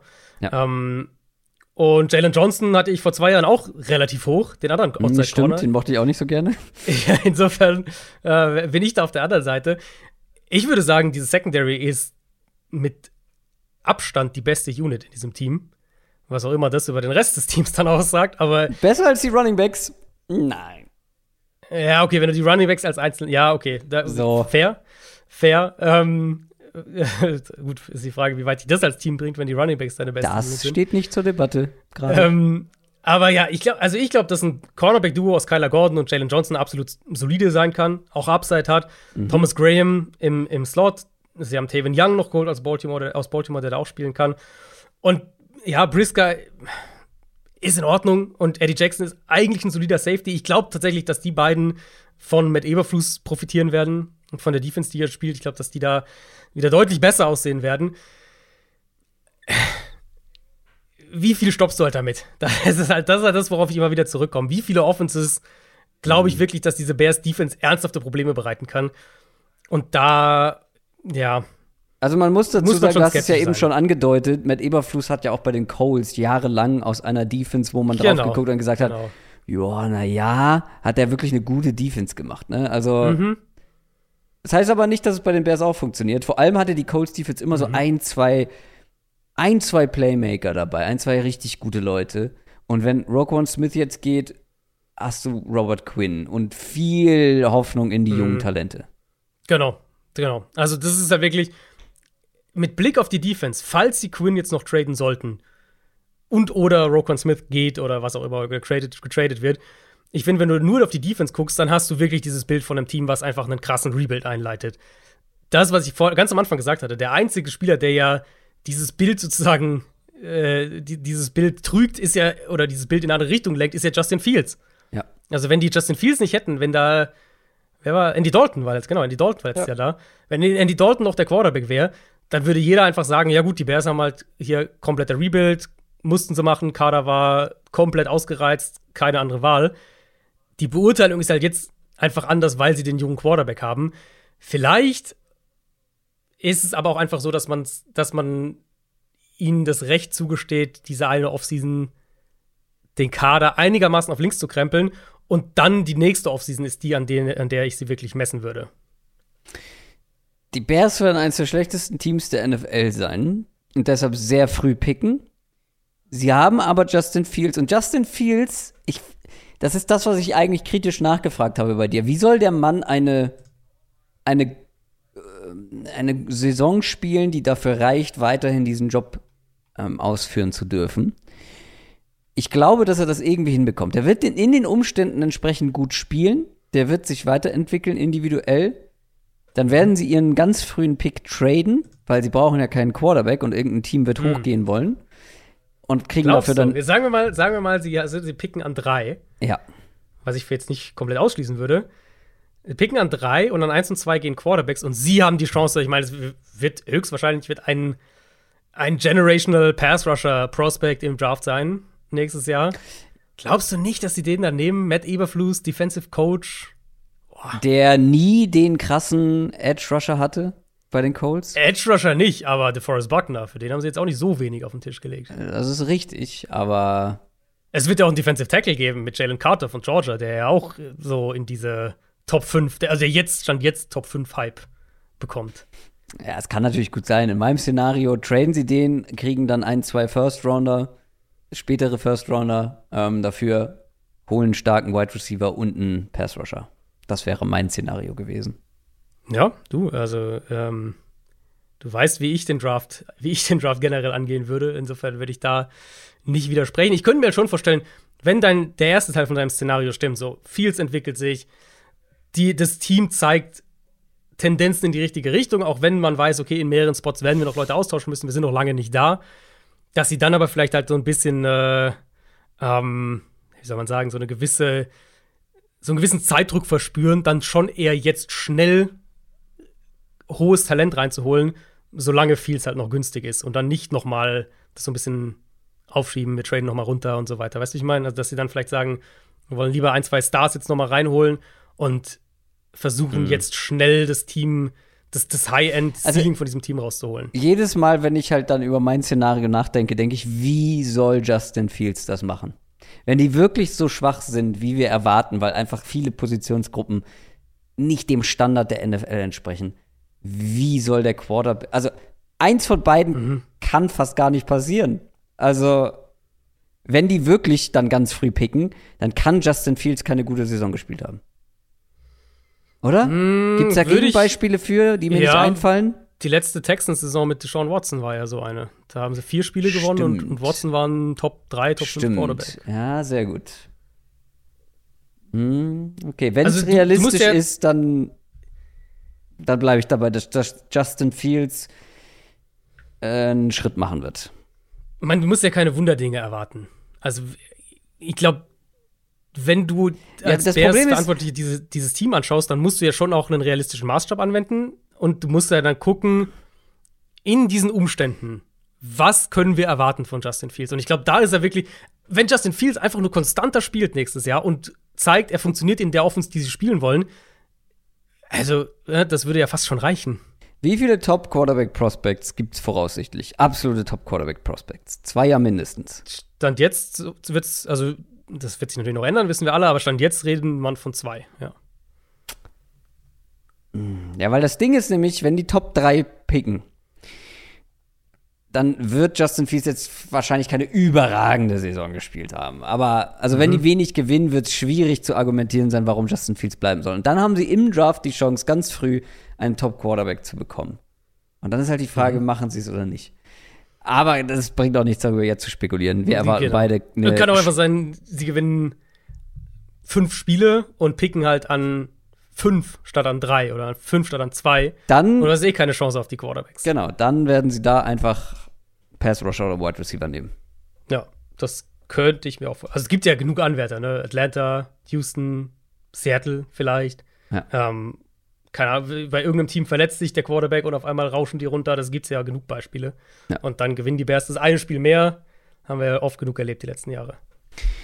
Also glauben wir beide, dass die Bears letzter werden dieses Jahr in der NFC North. Damit sind wir beim zweiten des vergangenen Jahres. Das waren die Minnesota Vikings. Die waren zwar Zweiter, aber nur in Anführungszeichen mit 8 und 9 und einer negativen Punktedifferenz. Das hat dazu, gefü äh, dazu geführt, dass man mal ein bisschen durchgefeudelt hat. Mike Zimmer ist weg nach fünf Jahren. Ähm, der GM wurde ausgetauscht. Neuer Headcoach Kevin O'Connell. Rasanter Aufstieg. Ähm, ist mir jetzt nochmal aufgefallen. Der war ein Jahr Offensive Coordinator bei Washington, dann Offensive Coordinator bei den Rams unter Sean McVay und wiederum nach einem Jahr inklusive Super Bowl-Titel wurde er dann Head Coach. Ähm, sein erster Head Coach-Posten in der NFL. Der Mann hat nie Plays gecallt, finde ich auch spannend. Ähm, generell einfach ein bisschen Wundertüte. Ja, er hat jetzt ein Jahr lang unter McVay gearbeitet, das führt einen schon ein bisschen in die Richtung. Auch Jay Gruden davor. Ähm, grundsätzlich erwartet man eine größere Tendenz Richtung Passspiel. Was erwartest du aus schematischer Sicht? Er hat ja wirklich, also er hat ja eine weitreichende Vergangenheit jetzt schon in dieser Offense, eben in Washington, wo er ja auch sogar für ein Jahr, glaube ich, äh, Kirk Cousins Quarterbacks Coach war. Also da ist ja schon die Das hat Connection sich auch noch überschnitten, ja. Genau, und dann, ähm, und dann eben jetzt Los Angeles, die letzten Jahre. Also, das Witzige ist ja eigentlich, und das passt ja so ein bisschen zu dieser Vikings Offseason, die ja dann in Teilen schon auch so an die Offseason vergangener Jahre erinnert hat, mit dem, was sie gemacht haben, was sie so gedraftet haben, wie sie die Offseason generell angegangen sind. Das wird keine 180-Grad-Drehung von der Grundstruktur sein in der Offense. Von der Grundstruktur her war Minnesota ja Kubiak die letzten Jahre. Und Kubiak ist im Kern Shanahan und Ja. Kevin O'Connell ist McVay und McVay ist im Kern auch Shanahan. So ganz rudimentär jetzt natürlich gesagt. Was ich aber erwarte, und wenn man O'Connell oder auch den Spielern zuhört, dann geht's so in die Richtung, es ist halt die moderne Version dieser Offense. Also diese Weiterentwicklung, die wir bei McVay gesehen haben, die wir auch bei LeFleur zum Beispiel in Green Bay sehen. Das heißt zum Beispiel deutlich mehr 11 Personnel. Die Rams letztes Jahr hatten die höchste 11 Personnel-Quote, die Vikings eine der niedrigsten. Ähm, ich erwarte mehr Tempo. Auch hier wieder der Vergleich. Die Rams die zweithöchste No-Huddle-Quote in der NFL letztes Jahr. Vikings haben das einfach viel seltener gemacht. Pre-Snap-Motion, solche Geschichten. Ähm, weggehen von der Idee, wir sind ein Run-First-Team und alles baut darauf auf. Auch wenn der Run natürlich immer noch eine wichtige Komponente in der Offense bleibt. Aber wir haben es letztes Jahr bei den Rams gesehen, Ja. die sehr aktiv davon weggegangen sind, dass, der, dass, dass das Run-Game der Fokus ist. Was nicht heißt, dass das Run-Game keine Rolle spielt für diese Offense, aber dass das Run-Game nicht mehr dieser darauf baut alles auf Fokus ist, der es für McVay auch in den vergangenen Jahren war. Und, und in die Richtung, ähm, denke ich, wird es sich in Minnesota auch entwickeln. Kirk Cousins, du hast ihn angesprochen, ähm, ist jetzt mit Kevin O'Connell wieder vereint. Letzte Saison richtig gut gespielt eigentlich, eine seiner besten Saisons seiner Karriere. Jetzt halt mit einem neuen Scheme. Ich erwarte jetzt keine großen Änderungen, was die individuelle Performance von Kirk Cousins angeht. Ich glaube, wir wissen mittlerweile sehr, sehr gut, was er ist und was nicht. Und wenn sich nicht so viel ändert, dann kann man eigentlich ja ein ähnliches Niveau auch dieses Jahr wieder erwarten, oder? Ja, mein ist so ist so ein spannender Testcase auch irgendwo, weil also ich glaube, viele würden Cousins so in, in so einem generellen Quarterback-Ranking, Quarterback-Tiers, würden ihn ja irgendwo so zwischen Goff und Stafford einsortieren, ne? So oberes Mittelfeld, oder? Würden, Mehr, mehr Richtung Stafford als an Goff. Also vielleicht, okay, Für vielleicht, ich, ich habe es nicht vielleicht nicht gut formuliert, nicht rein qualitativ, sondern von der Art Quarterback, die er ist. So im so. Sinne von, er Ja. funktioniert halt gut im Scheme, du weißt, was er kann. Hat manchmal Cousins richtige ist- Stinker-Games. Genau, aber und Cousins ist halt keiner, der eine mittelmäßige Offense trägt. So, das ist nicht das, was Cousins macht. Ähm, und warum ich jetzt die zwei Namen Stafford Goff nehme, weil wir halt diesen Vergleich werden wir jetzt noch ein paar Mal haben. aber bei den Rams letztes Jahr ja eben diesen, diesen klaren Cut hatten von das Scheme muss den Quarterback tragen mit Goff zu der Quarterback kann auch das Scheme tragen oder das Scheme erweitern mit Stafford. Einfach eben dieser Sprung von einem Goff funktioniert gut in, in, der, in der Offense, in der, in der Grundstruktur, aber je, je weiter McVay dann auch davon weggehen musste, weil Defenses sie anders verteidigt haben, desto weniger konnte er noch mit Goff machen. Und dann kam Stafford und plötzlich ist das Feld ganz anders geöffnet und plötzlich kannst ja. du ganz anders spielen. Und das finde ich ist halt ein super spannender Testcase, weil haben wir oder haben die Vikings mit Cousins einen Quarterback, der, wenn du ihm diese Möglichkeiten gibst, und ich sage jetzt nicht, er muss die Offense tragen oder irgendwas in der Richtung, so weit würde ich jetzt gar nicht gehen, aber wenn du ihm die Möglichkeit gibst, eben das Spiel mehr übers Passspiel aufzuziehen von Anfang an und mehr, mehr Verantwortung irgendwo auf den Quarterback auch packst, ist das dann, kannst du mit Cousins damit immer noch elf Spiele gewinnen und, und Playoffs spielen? Ja. Oder stößt, stößt du genau mit dem, mit dieser Idee, mit dem, was die Rams letztes Jahr mit, mit Stafford gemacht haben, stößt du genau da an die Grenze, wo Cousins das halt nicht mehr kann. Und ich finde, als Quarterback, wenn ich ihn halt einsortiere, wenn ich Quarterback-Tiers oder Quarterback-Rankings mache, ist er genau dazwischen. So genau zwischen diesem Bereich, so zwischen Game Manager funktioniert gut im Scheme zu, okay, diese Quarterbacks können, wenn es nötig ist, können sie die Offense halt auch tragen und die Offense erweitern. Und das weiß ich ehrlich gesagt nicht. Da bin ich bei Cousins super gespannt, ob er darin funktioniert. Aber das, was du beschreibst, wer das ja nicht konnte, sondern dann nur im Rahmen der Umstände ähm, performt hat, ein Jimmy Garoppolo, der da immer gerne als Beispiel genannt wird. Mhm. Kirk Cousins kann ja mehr bringen oder bringt dir mehr als ein Jimmy genau, Garoppolo. Genau, das ist, aber das meine ich. Das ist genau das, was ich meine. Die, es gibt so eine Gruppe an Quarterbacks, die genau, wo wir genau wissen, dass sie halt das können, aber auch nicht viel mehr. Und da Goff hat da lange reingehört oder gehört da immer noch irgendwie rein. Uh, Garoppolo gehört da rein. Kann Cousins halt mehr. Und also, an einem weiß, guten Tag, siehst, ich will, so. das Ding ist, an einem guten Tag ja. Mhm. In einem guten Spiel würde ich sagen, ja. In einem guten Spiel kann der Kirk mhm. Cousins in den richtigen Umständen, mit einem richtigen, mit einem guten Scheme und vor allem solchen Playmakern, die er ja auch hat mhm. bei den Vikings, ja. jedes Team schlagen in der NFL. Aber das ist absolutes Ceiling und er bewegt sich häufig zwischen seinem Ceiling und seinem Floor. Genau. Ab und zu rutscht er dann mal für ein Spiel runter auf dem Floor. Und ganz selten rutscht er mal hoch in, ins Ceiling sozusagen. ja, und das wird diese Vikings-Saison, glaube ich, prägen, weil sie werden passlastiger sein, sie werden mehr vom Quarterback verlangen, als es in den vergangenen Jahren der Fall war. Und das heißt eben natürlich dann auch, was ja auch die Rams, was ja mit den Rams mit Stafford auch passiert, dass du dich unweigerlich auch mehr den Schwankungen, den Leistungsschwankungen mhm. von deinem Quarterback aussetzt.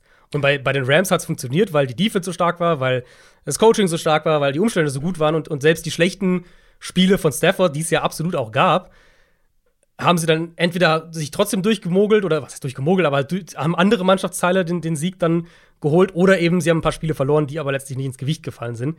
Und ich glaube, in die Richtung werden sich Vikings-Fans da auch äh, werden sich da auch orientieren müssen, dass halt mehr noch von den Schwankungen von, von Cousins abhängt.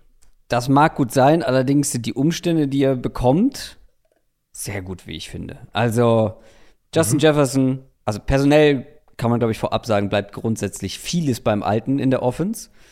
Justin Jefferson, einer der besten Wide Receiver der NFL, der erst in sein drittes Jahr kommt, was ich immer noch absurd finde da weiß man nicht, ob man schon das Maximum gesehen hat. Adam Thielen mhm. hat so ein bisschen nachgelassen, steht jetzt so ein bisschen im Schatten von Jefferson, war auch ein paar Spiele verletzt. Klare Nummer zwei mittlerweile, aber halt eine richtig gute, wichtige Nummer zwei. Gerade dann in der Red Zone, wenn es um Touchdown-Pässe ähm, geht, wird er wieder wichtig sein. KJ Osborne hat sich so als Nummer drei etabliert, du hast es angesprochen. Wir werden mehr 11 Personal sehen. Also wird auch er ähm, ja wieder eine, eine groß, ja groß vielleicht übertrieben, aber eine ja, wird eine Rolle haben, ja. Wird eine Rolle haben. Eine so. größere als letztes Jahr.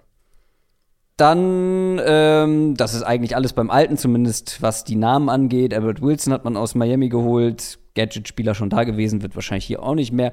Ich finde, so grunds grundsätzlich die Herangehensweise, ähm, du hast 11 Personal angesprochen, die Vikings hatten eine der geringsten Quoten, waren ja, war ja aber trotzdem schon deutlich mehr als viele Jahre davor, wo wir ganz oft zwei Teile mhm. in Sets gesehen haben oder halt ähm, Running Back plus Fullback, genau. Mhm. Fullback hat man immer noch zur Verfügung. Also ich glaube schon, dass man auch hier wieder mal mhm. hin und wieder zwei Running Backs oder einen Running Back und einen Fullback sehen wird.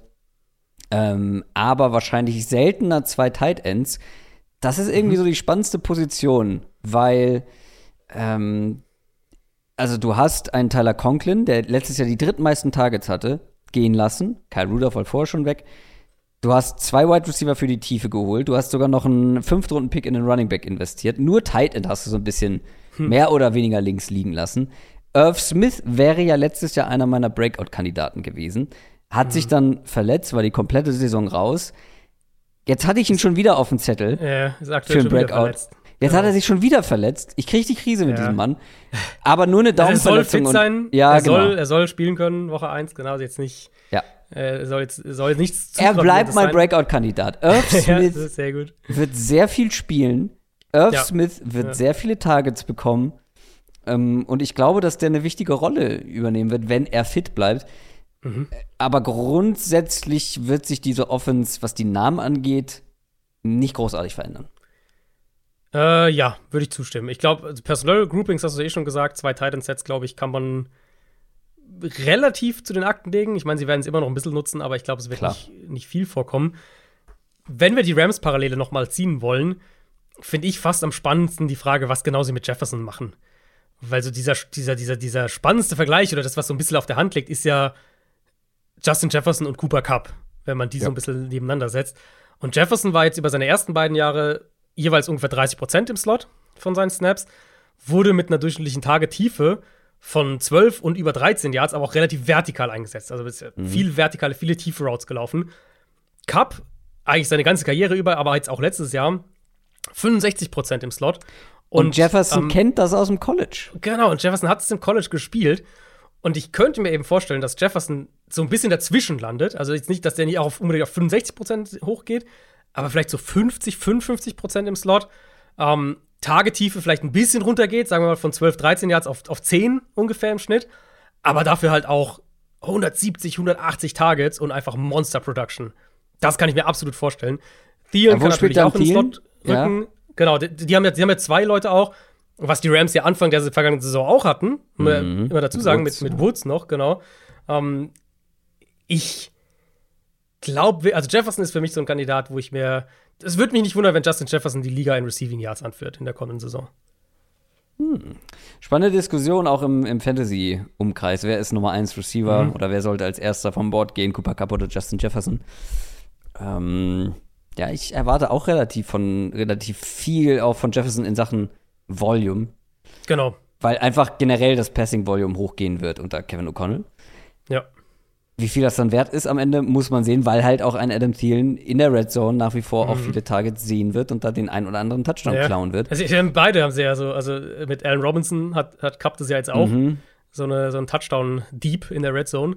Aber ja, wenn ich heute, wenn ich heute prognostiziere, dann ich glaube halt, das sind die beiden Receiver, die am meisten Volume einfach bekommen werden. Cup und Jefferson. Das Witzige ist, ich kann mir vorstellen, dass keiner von denen am Ende der beste Fantasy-Receiver wird, aber man sollte sie eins und zwei draften. Aber ich, ja, weil ja. ich wüsste nicht, wer sonst. Eben. Ich meine, natürlich kann es sein, dass irgendwo. Es wird einer explodieren und am Ende genau, Ball landen. Ich kann es mir super vorstellen. Aber rein von der. Also, okay, sagen wir so, ich würde einen vielleicht noch hinzufügen und das ist CD Lamp. Ja, ja. Der hat halt CD so gar Lamp, keine hab, Competition um Der Targets. hat gar keine Competition, aber der hat es halt auch noch nicht gezeigt. Das ist halt der eine, der das explodieren stimmt, ja. kann. Genau, das, das, das meinte ich. Das, das meine ich. Das wäre so derjenige, wo ich es mir vorstellen könnte. Ja. Aber ansonsten, bei, bei fast allen Receivern, also auch die, die man jetzt so hoch irgendwie auf dem Zettel hat, keine Ahnung, Tyreek Hill, Mike Evans, wer auch immer das dann irgendwie ist, Jamar Chase, die haben halt alle viel mehr Konkurrenz und zwar auch eine klare Rolle natürlich, deswegen werden sie auch entsprechend hoch, schätze ich mal, in Fantasy gedraftet, aber jetzt halt nicht nicht diese Outstanding-Rolle in der Idee. Wir reden jetzt natürlich, wir reden von der Idee her, die sie haben, von der Idee, wie wir es uns vorstellen, ähm, wie Jefferson und Cup. Das ist. Jefferson und Cup, ich habe jetzt. Ich kann es ja mal ankündigen, ich werde natürlich auch dieses Jahr wieder ähm, Rankings für eure Drafts, Fantasy-Rankings mhm. für eure Drafts, für alle Supporter zur Verfügung stellen. Da bin ich auch schon die letzten Tage dran. Die, die beiden sind ein Tier für sich alleine. Mhm. Und dann kommen so Namen wie Chase, Lamb, Debo Samuel, Dix, Stefan Dix, Devontae ja. Adams, Mike mhm. Evans, Michael Pittman, Terry Kill, all diese Namen, die ja. kommen dann alle dahinter. Ähm, wie genau ich sie aufteile, muss ich noch mal schauen, aber die beiden sind klar vor allem. Wie muss man eins und zwei nehmen und mal gucken, wer sich dann, wer explodiert und sich dann davor schiebt. Ähm, gucken wir weiter auf die Offense. Backfield mit Devin Cook, klare Nummer 1, Alexander Madison, klare Nummer 2. Cook, einer besten Runner der Liga, auch wenn er so ein bisschen an Effizienz verloren hat letztes Jahr, auch immer wieder angeschlagen, über Jahre jetzt schon. Ähm, ich bin gespannt, wie das unter McConnell aussehen wird. Du sagst zwar, ja, Running Game ist wichtig, aber wahrscheinlich nicht mehr ganz so wichtig wie unter ähm, ja, unter Simmer mehr oder weniger, ähm, mhm. der natürlich eher für die Defense verantwortlich war, aber in dem Regime, ich kann mir auch vorstellen, dass Delvin Cook einfach weniger Volume bekommen wird, dass das Ganze ein bisschen mehr Comedy wird. Ich meine, wir haben es bei den Rams gesehen, da wird viel Comedy gespielt, generell in diesem ganzen Coaching-Tree, auch um vielleicht Delvin Cook so ein bisschen zu schützen. Ich finde auch, das kann kein Zufall sein, dass man noch einen Fünftrunden-Pick in Ty Chandler investiert, wo ich natürlich sehr hoch war und hoffe, dass er den Kader mhm. schafft, den Roster schafft. Kenny Nwangu, den mochtest du sehr. Mhm. Vielleicht wird der so ein bisschen Receiving Back. Ich meine, der hat seinen Platz relativ sicher als Returner. Als Returner, ja. Ähm, ich, ich denke, dass wir einfach generell weniger Run-Game sehen werden bei den Vikings. Mhm. Wie sie das dann im Backfield prozentual aufteilen, ob jetzt Delvin Cook immer noch die gleiche, den gleichen Share hat wie letztes Jahr und, und das Jahr davor. Ich tendiere ehrlich gesagt zu ja. Ich glaube, dass Cook diese prominente Rolle behält.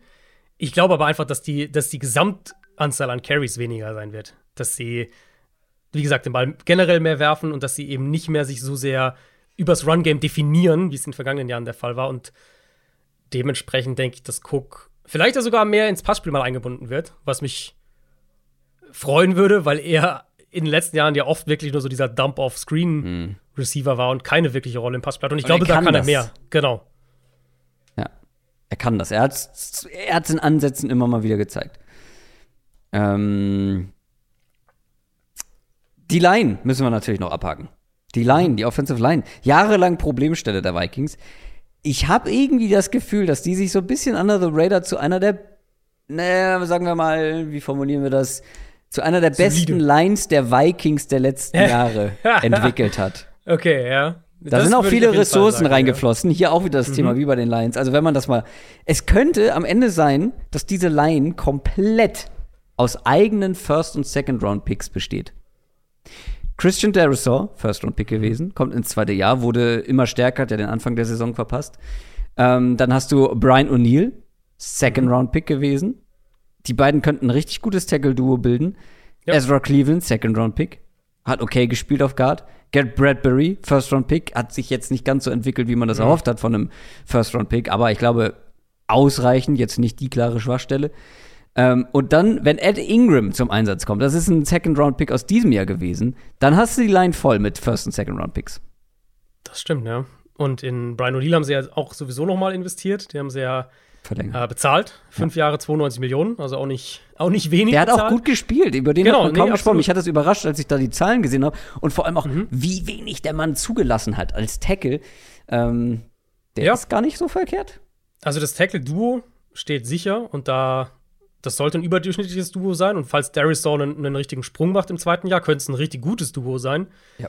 Ich glaube, es sind halt zwei Spots, die ähm, die Vikings-Fans auch schon lange Bauchschmerzen bereiten, die am ehesten die Problemzonen sind und das ist Center einmal mit, mit Bradbury und halt der Right Guard Spot. Da haben sie äh, Jesse Davis geholt aus Miami, der letztes Jahr auch Teil dieser, ja, üblen Dolphins-Line, ist glaube ich nicht zu viel gesagt, war, knapp 60 Pressures zugelassen hat.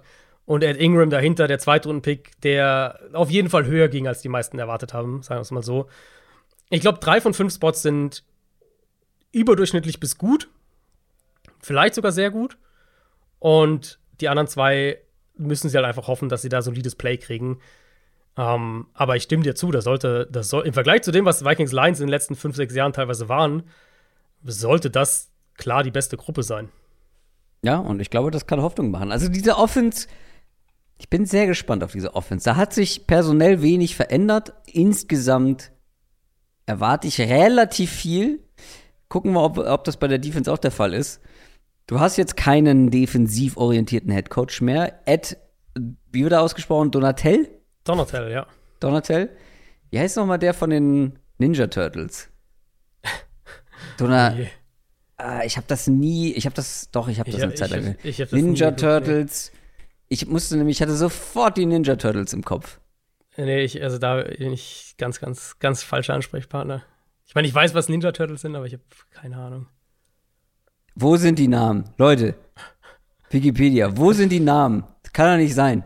Ich brauche jetzt hier Namen. Das muss jetzt, das muss geklärt werden. ja, Thema. ich weiß, die Leute hören auch und schreien in ihre. Donatello, bitte. Ja, gut, okay.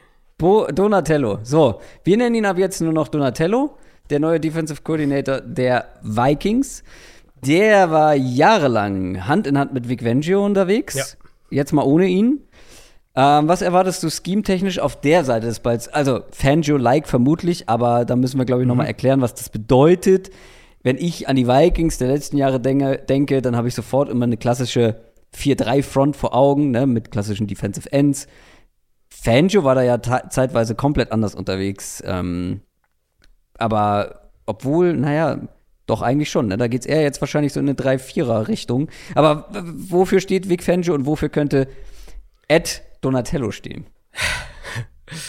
ähm, ich habe mir aufgeschrieben, ich glaube, das ist eine Defense, die positiv überraschen kann, wenn sie den schematischen Wechsel einigermaßen schnell hinbekommt. Mhm, weil sie gehen einfach nach Jahren unter Mike Zimmer, blitzheavy, aggressiv, jetzt eben zu Fangio im Prinzip, der ähm, also zum einen orientieren sie sich jetzt auch in diesen, in diese, oder, oder sortieren sich auch in diesen Too-High-Trend ein. Äh, sie werden wahrscheinlich viel mit einer. Ich bin mal gespannt, wie genau sie die Front spielen, aber ich vermute, wir werden deutlich weniger Blitzing sehen, wir werden weniger Flexibilität von der Front sehen, als wir es in den vergangenen Jahren hatten. Ein Stück weit auch weniger Aggressivität und der Kader hat ja durchaus auch Talent dafür. Sie mhm. haben einen guten Nose-Tackle, sie haben mit Tomlinson, der auch einen Anker gegen den Run setzen kann, sie haben ein sehr gutes Edge-Duo, jetzt noch mit. Ähm, mit Darius Smith, den sie geholt haben. Also die, die, die Baustellen, die, die, Bausteine sind da. Sie haben ein potenziell richtig gutes Safety-Duo. Plus, sie haben einen Linebacker mit dieser Coverage-Reichweite, Eric Kendricks, so ein bisschen das, was wir, ähm, was wir in San Francisco auch haben. So diese, diese physische Front, diese, ähm, diese Front, die, die ohne Hilfe Druck auf den Quarterback bekommen kann. Ein Linebacker dahinter mit sehr viel Reichweite, sehr viel Coverage-Intelligenz auch und ein gutes Safety-Duo. Also es ist so ein bisschen das, so das, was wir in San Francisco hier haben. Mhm in dieser Richtung erwarte ich es auch ein Stück weit. Ich glaube, dass sie äh, vielleicht ein bisschen flexibler sein werden, was die Safeties angeht, im Vergleich zu den Niners. Die Niners sind ja, ist zwar, ist zwar eine ähnliche Grundstruktur oft, aber wie sie, wie sie spielen, ist jetzt nicht direkt Fangio, sondern ähm, ist eben mehr der klassische, die klassische Viermann äh, Defensive Line und mehr wirklich diese Cover-4-Schemes dahinter. So was wir von, von, von, von Staley Fangio bekommen, ist ja eigentlich oft eher eine 3-4-Front mit mhm. halt dann mehr Rotation, mehr, bisschen mehr Bewegung generell drin in der Defense. Ich könnte mir vorstellen, dass die Vikings so ein bisschen dazwischen landen. Kern ist Fangio, aber vielleicht auch so ein bisschen das so, also wie gesagt, was wir von den 49ers sehen. Und das Personal dafür ist da. Und da, wenn sie diesen, diesen Wechsel einigermaßen hinbekommen, glaube ich wirklich, dass die, ähm, dass die positiv überraschen könnten auf der Seite vom Ball. Es sind ja mal wieder ein paar Ressourcen auch in die Defense geflossen. Äh, auch ja. ohne Mike Zimmer. Im genau. Draft und der Free Agency. Fünf der ersten sechs Draft-Picks, alle in die Defense. Fangen wir mal beim Pass Rush an. Das war nicht so doll letztes Jahr und auch ähm, Darius Smith ist ein Hinweis darauf, dass man ein bisschen anders spielt in der Front. Kommt von Division-Konkurrent Green Bay. Nur ein Spiel letztes Jahr gemacht, beziehungsweise dann noch eins in den Playoffs. Aber wenn der an seine alten Leistungen anknüpfen kann, dann sollte das ein Upgrade sein. Und wenn Daniel Hunter dann auch wieder fit ist, könnte das ein richtig unangenehmes Duo werden auf den beiden mhm. Außenpositionen. Und dadurch wird ein DJ Wonnum, der für mich völlig überraschend quasi, zumindest was Quarterback Pressures angeht, letztes Jahr die ähm, Nummer 1 war bei den Vikings, könnte zur Nummer 3 werden. Und das zeigt schon, wie man sich da qualitativ äh, verbessert hat im Vergleich zu letzter Saison.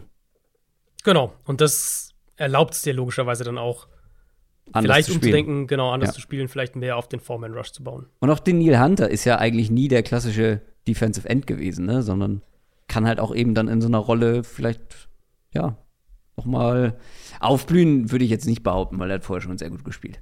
Aber. Also er, er passt, er passt halt super, er passt halt super in das, glaube ich, rein. Also wenn du. Genau, mit dem Speed. Genau, und, und so Neil Hunter so ein bisschen die, die, die, ähm, Nick Bosa-Rolle, wenn wir bei dem Vergleich bleiben, so im, im, im, im Vergleich zu den 49ers und dann, und dann hast du mit Darius Smith einen, den, den, du ja sogar auch mal nach innen ziehen kannst im Sub-Package. Mhm. Ich kann mir das schon gut vorstellen. Dazwischen, Interior Defensive Line wurde ein bisschen umgekrempelt. Amon Watts wird wahrscheinlich mehr Snaps bekommen. Dazu hast du Delvin Tomlinson. Harrison Phillips ist da, der aus Buffalo gekommen ist. Ähm, du hast noch einen Fünftrunden-Pick investiert, beziehungsweise, ja, das war dieses Jahr, ne? Otto Meu, wenn ich das richtig ausspreche. Mhm.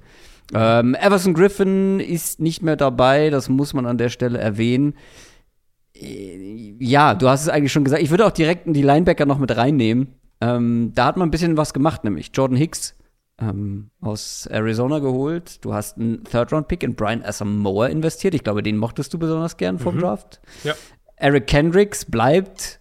Ähm, der hatte jetzt nicht das beste Jahr, aber trotzdem die, also generell die ganze Front, jetzt mal Interior Defensive Line so ein bisschen ausgeklammert, aber Edge Rusher plus, plus Linebacker, das ist schon eine ordentliche Front. Ja, da die Qualität ist absolut da, um, um ähm, diese Art Defense zu spielen, die wir jetzt so oft sehen in der NFL, über die wir jetzt auch schon so viel in den letzten Wochen in den Division-Folgen ähm, gesprochen haben. Du hast halt Potenzial auch in der Front generell flexibel zu sein. Also die, du hast, genau, du hast, was du vorhin gesagt hast, die Vikings waren eine 4-3-Defense eigentlich die ganze Zeit unter Simmer. Das Personal, was sie jetzt haben, erlaubt es dir, in eine 3-4-Base zu spielen. Das ist so die, die, die Fangio, das habe ich vorhin gesagt, die Fangio ähm, ähm, klassischere Front, vielleicht, wenn man so will. Und aber trotzdem eine echt ein hohes Maß an Flexibilität im, in Subpackages zu haben. Also wenn du dann wirklich da einen rausnimmst, kannst du eben mit Darius Smith kannst du mehr nach innen rücken. Der Neil Hunter kann den, den Outside Linebacker in der 3-4 oder den End in der 4-3 spielen. Du kannst diese Spieler echt auch rumschieben und die, ähm, die Flexibilität, glaube ich, die diese, die diese Frontspieler generell haben, da passt Asamoah natürlich auch super rein, der der ja für mich so auch so, so ein Safety-Linebacker-Hybrid vielleicht sein kann in so einer Defense. Das gibt dir schon Möglichkeiten. Und ja, für mich ist wirklich die Hauptfrage, wie schnell kriegen sie diesen Schemewechsel hin, dass das die mhm. Spieler mhm. auf dem Feld auch umsetzen.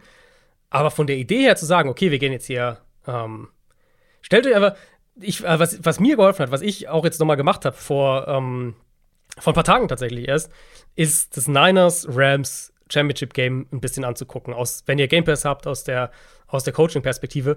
Gerade weil ich noch mal ein bisschen diese Defenses mir genauer angucken wollte, weil die beiden sind so ein super, die, die kann man so schön gegenüberstellen, die an sich beide mit einer, mit diesen viel Too High Shells agieren, aber die Niners halt mehr in einer statischen, äh, statischeren Version, würde ich sagen, eben mit der Vier-Mann-Front.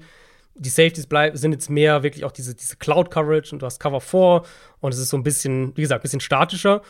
Und die Rams sind halt eben so Fangio Staley-Style, eine 3-4 Base und ähm, da ist mehr Bewegung drin. Da wird mehr mit Pass-Rush-Packages, mehr, mehr, mit, mehr auch mit Blitzing teilweise gearbeitet. Und vom Personal her sehe ich Minnesota halt in der Position schon, natürlich wird es primär Fangio sein, ne? Das ist halt das, was du dir eingekauft hast mit dem Defensive Coordinator. Aber so ein bisschen, ein bisschen von beidem zu haben. Ihr habt es jetzt gerade nicht äh, eins zu eins abgestrichen. Hattest du das komplette Personal in der Secondary schon abgehakt? Müssen wir da noch über irgendwen sprechen? Äh, also ich hatte die Safeties vorhin schon mal ja, angesprochen. Ja, genau, die, aber die Cornerbacks. Genau, Cornerbacks äh, und Safeties sollte sehr gut sein. Ja, Cornerbacks habe ja. ich äh, noch nicht angesprochen. Da bin ich gespannt. Also, ähm, so wie du mit Harrison Smith und Allstar in der Defense, in der Secondary hast, bei den Safeties hast du mit Patrick Peterson einen.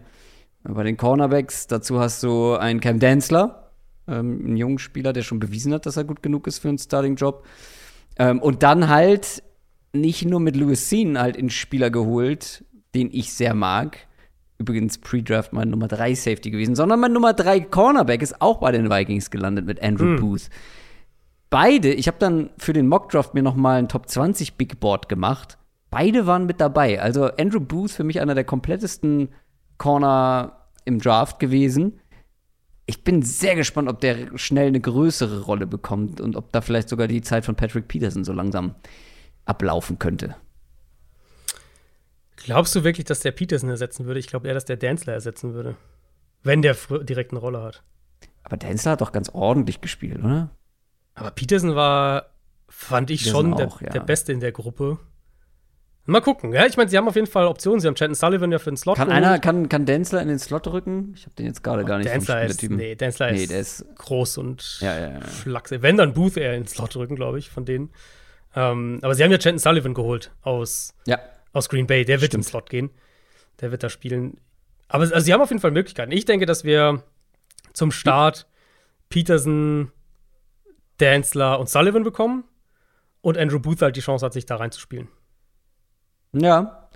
Ähm, wie gesagt, das ist ein, ein Second-Round-Pick von einem neuen Regime. Also ich könnte mir schon vorstellen, dass da, dass wir Mhm. Andrew Booth schnell auf dem Feld sehen würden. Also grundsätzlich, ich glaube, man hat es bei uns beiden schon so ein bisschen rausgehört. Und da kommen wir dann zu dem Thema, was ich ganz anfangs gesagt habe, zur Division generell, dass die Schere größer wird. Ich erwarte ja nicht eine Riesensteigerung von den Lions. Ich erwarte weniger Siege von den Bears als letztes Jahr. Und ich glaube zwar, dass die Vikings relativ lahm starten werden, weil du einfach super viele Änderungen hast. Also auf beiden Seiten des Balls schematische Änderungen. Ähm, du hast aber personell ein sehr gutes Gerüst. Ich erwarte viel von der Offense. Ich erwarte, ich glaube, vielleicht ein bisschen weniger als du von der Defense, beziehungsweise du erwartest es ja nicht, aber du, du siehst ein Szenario, in der die Defense gut sein kann. Da bin ich vielleicht etwas skeptischer, aber trotzdem glaube ich, dass auch die gut sein wird am Ende des Jahres. Vor allem Ende der Saison, glaube ich, werden die Vikings richtig gut sein, werden lange um die Playoffs mitspielen.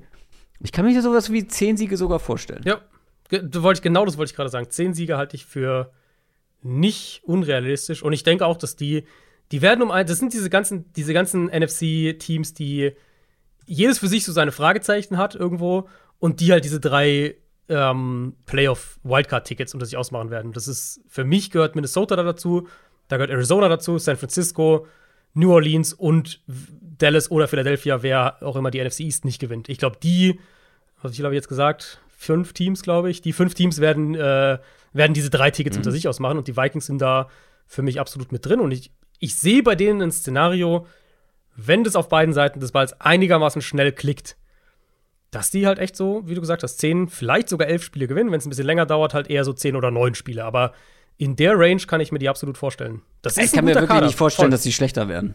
Also Genau, dann, muss, ist- ja. dann muss Kevin O'Connell als Head Coach einfach nicht, nicht gut sein. Ja, Nur, nee, das ist genau. der einzige Punkt. Genau, der Kader ist wirklich gut. Also, Und wir, also das ist nicht ausgeschlossen, ne? Wir haben schon einige junge Headcoaches oder, oder First-Time-Headcoaches gesehen, wo es dann halt einfach gar Mhm. nicht klappt, weil es einfach ein ganz anderes Aufgabengebiet ist. ja, du, und es kann natürlich auch sein, wir haben jetzt ja vorhin in der Offense haben wir lang und breit drüber geredet, wenn du dich halt mehr an die, an die Leistungsschwankungen von Kirk Cousins bindest, dann ist es natürlich auch ein paar Mal schief gehen, wo du vielleicht letztes Jahr mit deinem konservativeren Ansatz das ein oder andere Spiel gewonnen hättest. Ja, die Vikings Ähm, haben aber auch einige Spiele gewonnen, äh, nicht richtig. gewonnen, die sie hätte gewinnen Richtig, müssen, weil es am Ende knapp dann gegen die Vikings ging. Ne? Genau, Also, und das, das ist ja, ich meine, was haben die Vikings letztes Jahr gewonnen? Acht Spiele? Acht, neun Ja. Spiele? Ja, Ähm, das kann logischerweise auch dann, also ne, das sind halt, das ist, wir reden von minimalsten, von Kleinigkeiten. Das ist das verschossene Field Goal gegen Arizona, Ja. die, der, der Fumble gegen die Bengals und schon hast du zwei Siege mehr. So in der Range sehe ich sie absolut auch wieder und ich, ich tendiere auch dazu eben zu sagen, sie gewinnen ein bis zwei mehr als letztes Jahr und haben eine, eine echte Chance, Playoffs zu spielen. Damit sind wir bei den Green Bay Packers angekommen. Die Packers haben die Division gewonnen mit 13 Siegen, waren eins der besten Teams der NFL und sind dann sang- und klanglos gegen die 49ers in den Playoffs ausgeschieden. Sehr unbefriedigend, unbefriedigendes Ende.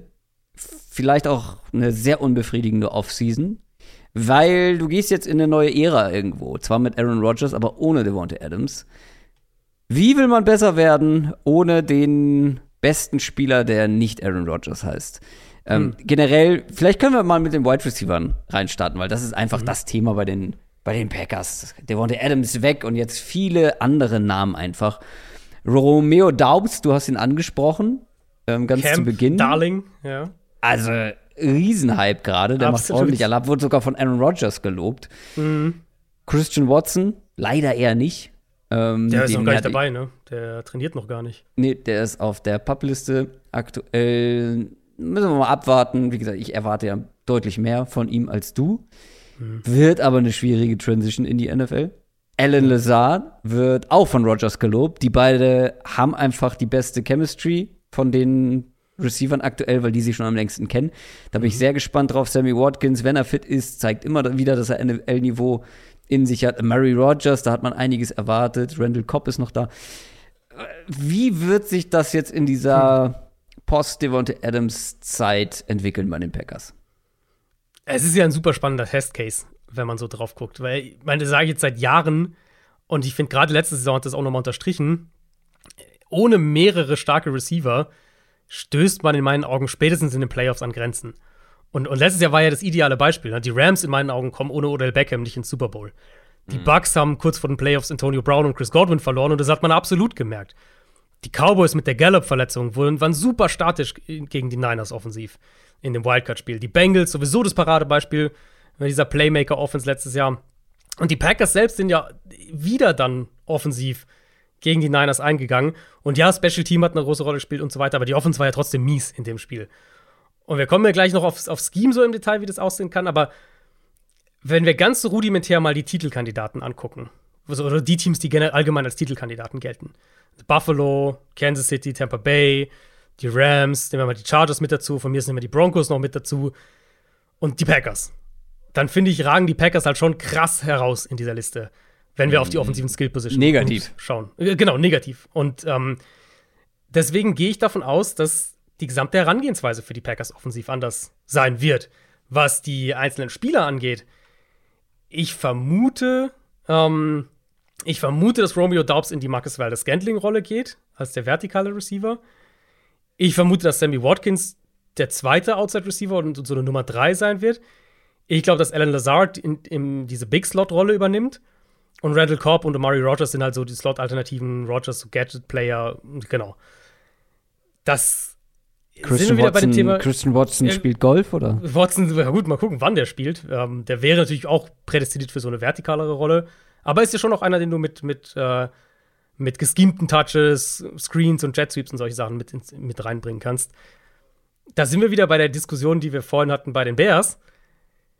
Roleplayer-technisch haben sie sozusagen, die, die Rollen haben sie besetzt, aber die Qualität ist halt mhm. so deutlich unter dem, was sie letztes Jahr hatten, weil natürlich einer der besten Receiver der Liga fehlt. Ähm, dass es mir schon schwerfällt zu sagen, mit der Receiver-Gruppe glaube ich dran, dass die Packers einen Playoff-Run hinlegen. Ja, da greifst du natürlich schon vorweg sozusagen, aber mhm. Ich bin einfach sehr gespannt, wie, also, weil das Ding ist, wenn jetzt ein, ein Daubs, ein, ein Christian Watson, wenn einer von denen explodiert und richtig, richtig gut wird in seiner Rolle, dann finde ich, ist es zumindest ein sehr ausbalanciertes Receiving Core und wird automatisch besser dadurch, dass man halt einen der besten Quarterbacks der Liga hat. Nach wie vor. Mhm. Ähm, ja. Das darf man nicht vergessen. Aber es könnten natürlich auch andere davon profitieren, dass Devontae Adams nicht mehr da ist. Aaron Rodgers ist halt nicht dafür bekannt, wirklich den Ball wie wild zu verteilen. So, der hat seine Leute, denen er vertraut und mhm. das war halt vor allem Devontae Adams die letzten Jahre. Aber vielleicht geht er jetzt halt einfach mal notgedrungen ein bisschen auch. Auch vielleicht zu denen, die er schon länger kennt, denen er vorher vielleicht nicht ganz so vertraut hat. Ähm, beziehungsweise Aaron Jones hat auch schon viele Targets bekommen, sechs meiste Targets unter den Running Backs letztes Jahr. Mhm. Aber auch der könnte vielleicht sogar noch mehr Targets bekommen, könnte vielleicht noch ein bisschen mehr ins Passspiel eingebunden sein, weil auch hier, ähnlich wie bei Delvin Cook, finde ich, wir haben bei ihm schon gesehen, dass er das einigermaßen kann. Robert Tonyan könnte ein Faktor werden. Mhm. Ähm, siehst du da noch andere Namen, über die man sprechen muss? Also, das Backfield, äh, AJ Dillon wird kein Faktor im Passspiel werden. Er könnte nach wie vor ein großer Faktor im Running Game sein. Aber im Passspiel noch irgendwer? Ich würde es tatsächlich andersrum aufziehen. Ich glaube, dass wir einfach schematisch andere Sachen sehen werden von, mhm. von den Packers. Und da, für den Kontext, ist es, glaube ich, nochmal wichtig zu erwähnen, dass die Packers Davante Adams ja nicht gehen lassen wollten. Das mhm. war ja eine andere Situation als bei den Chiefs, wo die Chiefs, die haben Tyreek Hill das Geld angeboten äh, die haben Tyreek Hill das Geld nicht angeboten, das Miami geboten hat. Hätten sie das gemacht, wäre er wahrscheinlich geblieben. Mhm. Die Packers haben das ja versucht, aber Adams wollte eben weg. Also es war jetzt ja nicht so, die Packers sind in diese Offseason gegangen und haben gesagt, wir wollen offensiv was anderes ausprobieren oder so in dem Richtung. Jetzt haben sie halt eine Situation, wo sie, glaube ich, offensiv umdenken müssen. Und ich denke, da wird es schematisch verschiedene Ansätze geben. Zum einen erwarte ich viel 12-Personal. Da waren sie letztes Jahr schon sehr weit vorne Liga, im Liga-Vergleich gesehen. Ich glaube, nur Miami hat mehr 12-Personal gespielt. Das wird ein, ein elementarer Bestandteil der Offense bleiben. Was ich mir vorstellen kann, sind mehr zwei Running Back Sets mit, mit Aaron Jones und AJ Dillon zusammen auf dem Platz. Das haben sie letztes Jahr tatsächlich, ich hatte mich gewundert, als ich es nachgeschaut habe. Haben sie letztes Jahr kaum gemacht. Vorletztes Jahr haben sie es aber relativ häufig gemacht. Vielleicht sehen wir Aaron Jones dann wirklich auch so ein bisschen mal im Slot und so ein bisschen für, für Jet Sweeps, für Endaround, solche Sachen. Also ich denke, dass sie die Running Backs mehr einbinden werden. Und dann erwarte ich generell, dass Green Bay wahrscheinlich ein bisschen mehr noch übers Run-Game auch kommen wird. Aus 12 Personnel, aus 21 Personnel, auch aus 11 Personnel. Das ist eben dann, wo du Alan Lazard als diesen Big Slot, der blocken kann, wo der besonders mhm. wichtig wird. Vielleicht auch in Kombination mit, mit dann mehr Play-Action und, und klassischeren Rollouts statt den RPOs, weil RPOs, das war ja schon so ein bisschen ein Rogers äh, Adams-Ding. Also Adams, Adams war ja derjenige, der, der diese RPOs so gefährlich gemacht hat, mhm. im Kern. Also vielleicht sehen wir ein bisschen mehr klassischeres Play-Action-Passspiel. Ja, was die, also ich glaube ich sehe jetzt nicht so, dass da irgendwie irgendein Spieler komplett überraschend auf die, auf die, auf die Bühne stürmt. Wie gesagt, Romeo Daubs kann ich mir in der, in der Waldes Scantling-Rolle gut vorstellen. Ähm, wenn ich auf, ich glaube, der Spieler, der, der, der nicht, der nicht Aaron Rodgers-Spieler in dieser Offense, der kritisch sein wird und kritischer, als man es vielleicht denkt, könnte wirklich Lazard sein. Einfach von seiner Rolle her. Ich glaube, dass sie diesen Spieler brauchen, der innen auch blocken kann für das, was LeFleur machen will. Und bei ihm wissen wir, er ist einer der wenigen in dieser Offense, wo wir wissen, dass Rogers ihm vertraut. Ja. Und mit ihm eine Chemie hat. Deswegen, Lazard wäre derjenige, der Spieler, den ich so ein bisschen hervorheben würde. Romeo Daubs könnte so könnte eine, eine, tragende Rolle mit einnehmen. Und dann halt mal gucken, was du von Christian Watson als, als Rookie bekommst, wenn er dann erstmal wieder fit ist. Diese Offense wird aber eh eine, eine mega hohe Baseline haben, nicht nur wegen Aaron Rodgers, sondern auch wegen der Offensive Line, mhm. die wahrscheinlich wieder eine der besseren sein wird in der NFL, oder? Ja, auch hier, ne, wenn alle wieder fit sind. Das ist ja so ein ja, bisschen, das, das, das, Thema zieht sich durch. Also, äh, Elton Jenkins hatte sich im November das Kreuzband gerissen. Bei David Bakhtiari zieht sich jetzt das ja schon seit einer ganzen Weile. Mhm. Das war ja Januar letzten Jahres, als der sich das Kreuzband gerissen hatte. Dann hat er Woche 10 hat er gespielt, dann wieder den Großteil der Saison verpasst. Der, der danach, ähm, Playoff-Spiel hat er ja auch nicht gespielt. Ist im Moment noch auf der PUP-Liste, genau wie Elton Jenkins. Ähm, das kann sich täglich ändern, theoretisch, aber Stand jetzt sind wir noch an dem Punkt. Und das bringt natürlich ein paar Fragezeichen mit sich. Grundsätzlich, wenn die beide fit sind, so, ne, dann ist es vielleicht das beste Tackle-Duo in der NFL. Der Outlook der Offensive Line hängt aber natürlich auch davon ab. Ähm, wenn sie die beiden auf Tackle haben, wie gesagt, nicht nur, also wahrscheinlich das beste Tackle-Duo der Liga, mit dann Spielraum auf den Guard-Spots, wo sie ein bisschen rumrotieren können. John Runyon, Jake Hansen haben da schon mit den Startern jetzt gearbeitet. Royce Newman natürlich auch. Zach Tom, der Rookie, hat mehrere Spots jetzt schon besetzt. Der wäre wahrscheinlich auch die Right-Tackle-Alternative, falls Elton Jenkins nicht direkt spielen kann. Und Sean Ryan, der, der Drittrunden-Rookie, der ja auch noch, ist auch noch da mit, im, äh, mit in der Verlosung. Ähm,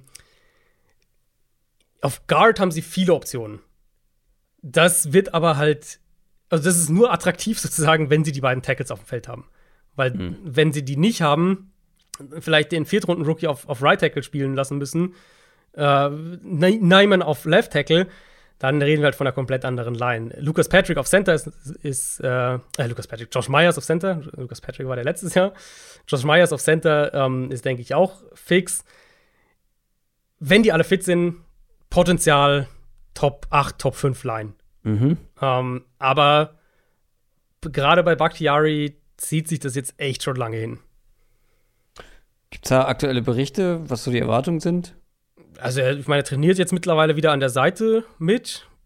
Mhm. Ich gehe, denke sie, sie, also wahrscheinlich werden sie sagen, sie hoffen, dass er Woche 1 spielen kann oder sowas in der Richtung, aber das lief ja letztes Jahr auch schon so. Da dachten wir eigentlich auch, der wird vielleicht Woche 1, wenn er Woche 1 nicht schafft, so Woche 4, 5 und dann hat er im Prinzip fast gar nicht gespielt.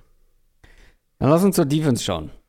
Die bleibt tatsächlich fast komplett gleich, aber man hat einfach mal zwei First-Round-Picks investiert. Hm. Was können wir da erwarten? Ähm, ich hatte ja vor ein, zwei Wochen eine Bonusfolge gemacht, mhm. die ich auch äh, gerne nochmal empfehle hier, weil ich so ein bisschen über schematische Trends auch gesprochen habe und, und defensive Entwicklungen, wie sie sich auch auf Offense auswirkt so, und so weiter. Und in der Folge habe ich auch mein Defense-Ranking erstellt, also meine Top 5 Defenses, wie ich sie prognostiziere für die kommende Saison. Und ohne jetzt komplett zu spoilern, aber die Packers waren ziemlich weit vorne. Das ist eine Defense, von der ich viel, viel erwarte in der kommenden Saison. Und, und die Ressourcen, du hast angesprochen, das ist ja enorm was da drin schaut. Wenn wir einfach nur mal die, was ich, wenn ich die Starter prognostiziere für diese Defense, für die kommende Saison. Kenny Clark, First Rounder. Quay Walker, First Rounder. Rashawn Gary, First Rounder. Devontae Wyatt, First Rounder. Eric Stokes, First Rounder. Donald Savage, First Rounder. Und Jay Alexander, First Rounder. In den letzten sieben Jahren haben die Packers sieben Erstrunden-Picks in die Defense gesteckt. Fünf davon in den letzten hm. vier Jahren, also in den hm. letzten vier Drafts. äh, mit Walker, White, Savage und Stokes und Gary. Also ein Stück weit muss man das auch erwarten, dass diese Defense gut sein wird. Ich sehe sie jetzt an dem Punkt, wo sie wirklich auch in diesem Scheme den nächsten Schritt machen können und eine der besten Defenses in der Liga sein sollten. Uh. Ja, was soll ich denn da noch, was soll ich da noch nachfragen? ähm, warum? also, wir können natürlich jetzt noch, oder wir sollten natürlich jetzt noch durch die einzelnen Bereiche gehen. Mhm. Ähm, wo siehst du die Stärken, wo siehst du vielleicht auch Schwächen? Ähm, ja, das ist so, so ein bisschen der Punkt. Ich sehe keine echte Schwachstelle in der mhm. Defense. Ich sehe wirklich keine echte Schwachstelle. Schematisch voll im Trend auch. Das ist ähm, das, was wir eben bei, bei den Vikings als Base auch schon angesprochen haben. Eine 3-4-Base mit eben viel Two-High-Shells mit den Safeties vor dem Snap, viel Safety-Rotation nach dem Snap. Das heißt, aus Sicht der Front werden wir wahrscheinlich viel Kenny Clark, Dean Lowry und Devonta Wyatt, vermute ich. Wenn der noch Zeit braucht, dann Jaron Reed, aber denke eher früher als später Devonta, Devonta Wyatt sehen. Mit Sean Gary und Preston Smith als Edge Rusher außen daneben. Und das ist eine richtig starke Gruppe. Kenny Clark ist wahrscheinlich einer der besten Nose Tackles in der NFL, wenn nicht der beste. Mit Wyatt, wenn er dann spielt, haben sie einen richtig explosiven Interior mhm. Lineman jetzt noch daneben. Ähm, über Gary hatten wir schon gesprochen in dieser Offseason. Der hatte seinen Breakout, 81 Quarterback Pressures, nur Max Crosby hatte unter Edge Rushern mehr. Ähm, der hat aber auch über 130 Pass Rush Snaps mehr gehabt als Sean Gary. Und jetzt haben sie eben zwei Linebacker dahinter, die richtig viel Raum abdecken können. Campbell, Devondre Campbell hatte diese Rolle ja letztes Jahr schon, hatte mit Abstand seine beste Saison, war ja auch so ein kam aus das dem Nichts so ein bisschen. Ja. Genau. Und Quay Walker ist ein ähnlicher Linebacker-Typ mit noch mehr Athletik. Ich denke, gerade im Sub-Package werden sie oft einen Interior Lineman dann rausnehmen. Und dann brauchst du zwei Linebacker, die einmal Reichweite, aber dann auch Physis und Athletik haben, um die Run-Gaps zu besetzen. Und das haben sie jetzt. Also wahrscheinlich Corn das schwächste Glied in der Gruppe ist irgendwie Preston Smith oder so, als zweiter mhm. Edge-Rusher. Und selbst der ist ja voll in Ordnung. Cornerback-Tiefe. Cornerback-Tiefe, ja, okay. Du meinst so nach den Top 3 dann? Ja. Da wird es ja. schnell dünn. Also wenn da, da einer ausfällt, ja. bist du gleich ein bisschen am, am Wackeln. Das stimmt, da haben sie auch, äh, haben wir eben gesagt, bei, äh, bei den Vikings haben sie Chanton Sullivan ja verloren. Mhm. Von Kevin King haben sie sich getrennt. Also da haben sie auch zwei Leute abgegeben, slash gehen lassen. Aber auch hier ist halt die Starter-Gruppe mit Joey Alexander wieder fit. Ist halt schon richtig stark. Also da, das ist so. Sie haben ja auch hier so einen Spieler gehabt wie Devondre Campbell mit Rasul Douglas, der, der aus dem Nichts kam und dann richtig, richtig gut gespielt hat. Den haben sie auch jetzt prompt gehalten und bezahlt, ähm, genau wie sie auch, auch Campbell bezahlt haben. Ich bin gespannt, wie es in der Aufteilung aussieht, weil sowohl ähm, Douglas als auch Eric Stokes, der First Rounder letztes Jahr, sind eigentlich schon so prototypische Outside-Corner. Und das lässt mich so ein bisschen vermuten, dass wir Jay Alexander mehr innen sehen könnten mhm. als in der Vergangenheit. Weil er, also vom, vom, vom, vom Körperbau her, passt es irgendwo auch. Also Jay Alexander ist absolut einer, den ich mir innen vorstellen kann. Aber die letzten Jahre hat er ja, ich würde sagen, 90 Prozent, wenn nicht mehr, ja. außen gespielt. Ja. Insofern, ähm, das wäre dann so eine Umstellung, wo ich gespannt bin, wie das funktioniert. Aber sie haben halt ganz nebenbei, haben sie auch noch eines der besten Safety-Duos ligaweit. Oder mhm. eines der besseren auf jeden Fall. Also, ja, sehr, sehr hohe Erwartungen. Ich merke das schon. Ja, aber auch irgendwo zurecht, weil, wie gesagt, ähm, man hat keine klaren Schwachstellen. Wenn, dann ist es die Tiefe auf manchen Positionen. Wenn die alle fit bleiben, sollten die eigentlich sehr, sehr gut sein. Also die Packers mhm. haben insgesamt einfach eine extrem hohe Baseline. Ja. Extrem Und, hoch. Die ja. Packers mit diesem Quarterback, mit diesem Head Coach, die Line wenn fit, ähm, die Playmaker, die sie in der Offense zum Teil ja haben, auch wenn Devonta Adams weg ist, aber es gibt andere, vielleicht auch nicht unbedingt auf Wide Receiver, außer einer von denen explodiert. Mir fehlt so ein bisschen der X-Faktor noch in Sachen Passcatcher. Also Total. das Total. Das ist einfach zu viel Nummer zwei. Ich würde es ultra gerne sehen, dass die Packers das Team sind, das Odell Beckham verpflichtet. Mhm, und die einfach sagen, die ja. Division gewinnen wir, äh, und das glaube ich auch, da können wir so ein bisschen in die Prognose auch übergehen. Ja. Division gewinnen wir und ich glaube auch nicht, dass es knapp wird. Ich glaube, die Packers gewinnen wieder zwölf Spiele oder also zwölf oder mehr Spiele. Ähm, haben ja eigentlich immer 13 gewonnen die letzten Jahre. Und dann aber halt wird dieses Receiving, Receiving Core, was ich ja ganz am Anfang gesagt hatte, in den Playoffs zum Problem. Und dann halt so ein, vielleicht so ein Odell Beckham zu haben, der im Dezember fit wird und im Januar dann so richtig eingreifen kann, Das würde ich schon, das, das, das wäre so ein Move, wo ich sage, okay, jetzt glaube ich, dass die Packers echt bereit sein könnten. Weil Ja. die Defense sollte richtig gut sein, die Line sollte gut sein, du hast einen Top 3 Quarterback. Es- Alles andere ist da. Du hättest aber auch einfach ähm, in der ersten Runde für einen Wide Receiver hochgehen können. Äh, hättest du auch, ja. Absolut, hättest du auch. Das war ja auch, das war ja auch Teil meiner Kritik, so, wo Packers-Fans ja sagen, ja, aber sie haben ja ihr Board und so weiter gespielt. Ja, okay. Aber die Bereitschaft für einen Receiver hochzugehen war ja da. Sie haben es ja für Christian Watson gemacht. Ähm, dann wäre ich halt lieber, hätte auf Quay Walker verzichtet und wäre lieber da hochgegangen für einen der Top 4, 5 Receiver, ähm, statt es da so zu machen, wie sie es gemacht haben. Ja. Ja, jetzt haben sie halt, äh, wie gesagt, das ist ein super spannender Testcase. Und wenn sie mit dieser Gruppe jetzt einen Playoff-Run hinlegen, dann denke ich, reden wir zum einen über die beste Defense der Liga und über ein Meisterstück von Matt LaFleur und Aaron Rodgers wahrscheinlich. Bin sehr gespannt. Ich glaube auch, dass sie die Division gewinnen. Ich kann mir schon vorstellen, dass du zwar mit der hohen Baseline, elf mindestens, zwölf eher, aber dass du auch ein gedeckeltes Ceiling hast, ohne halt eben den X-Faktor in der Offense. Auch schon in der Regular Season. Aber trotzdem, ich bleib dabei, die, die Schere in dieser Division, für mich geht sie weiter auf. Ähm, die Vikings robben sich so ein Stück näher an die, an die Packers ran, die aber nicht wirklich schwächer werden und hinten ähm, wird, die, wird die Lücke einfach größer. Ich glaube, das ist, ein, das ist für mich das realistische Szenario in dieser Division, auch wenn sich platzierungstechnisch ja dann in meinem Fall oder in unserem Fall nur eine Sache ändert. Wie siehst du es? Ähm, Ähnlich. Ja, ja, ich glaube, genau, ja, ich glaube, die Vikings werden ein, zwei mehr. Ja, du erwartest, du erwartest mehr von den Lions als Ich, genau, ich habe die, die Lines ein bisschen höher, aber ja letztlich auch nur von, also rein jetzt rekordmäßig gesprochen, auf dem, wo die Bears letztes Jahr waren. Ja, also, ne, wenn ich sage, die Vikings gewinnen sechs Spiele, die Bears haben letztes Jahr auch sechs Spiele gewonnen. Und wenn ich dann denke, dass die Vikings ein, zwei mehr gewinnen, bin ich ja an sich schon bei dir, dass ich sage, Mhm. die, die, die Gap zwischen zwei und drei wird größer. Das war die NFC North, liebe Leute. Feedback und eigene Gedanken zu dieser Division gerne überall da, wo man kommentieren und schreiben kann. Ähm, gerne auch auf unserem Discord-Channel, ich habe es gesagt. Ähm, da könnt ihr nicht nur Fantasy Football Ligen finden, da gibt es auch noch ganz andere Kanäle, da könnt ihr Feedback geben, da könnt ihr die Quick Questions einreichen, Fantasy-Fragen, alles zur Fantasy-Bundesliga und so weiter und so fort. Adrian, hast du noch was auf dem Herzen?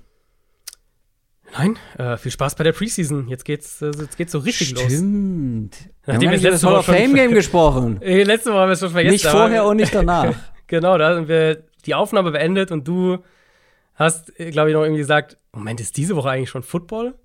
Oder ist diese Woche schon Preseason? ja, ja. Und äh, ja, jetzt, jetzt, also ehrlicherweise Hall of Fame Game, hm, Irrelevant. ja, irrelevant. Äh, aber Wobei für Preseason Josh, fängt jetzt- jo Josh Jacobs war es nicht irrelevant. Das ist richtig, ja. Das ist korrekt. Ähm, was auch immer das über seine Rolle in diesem Team sagt.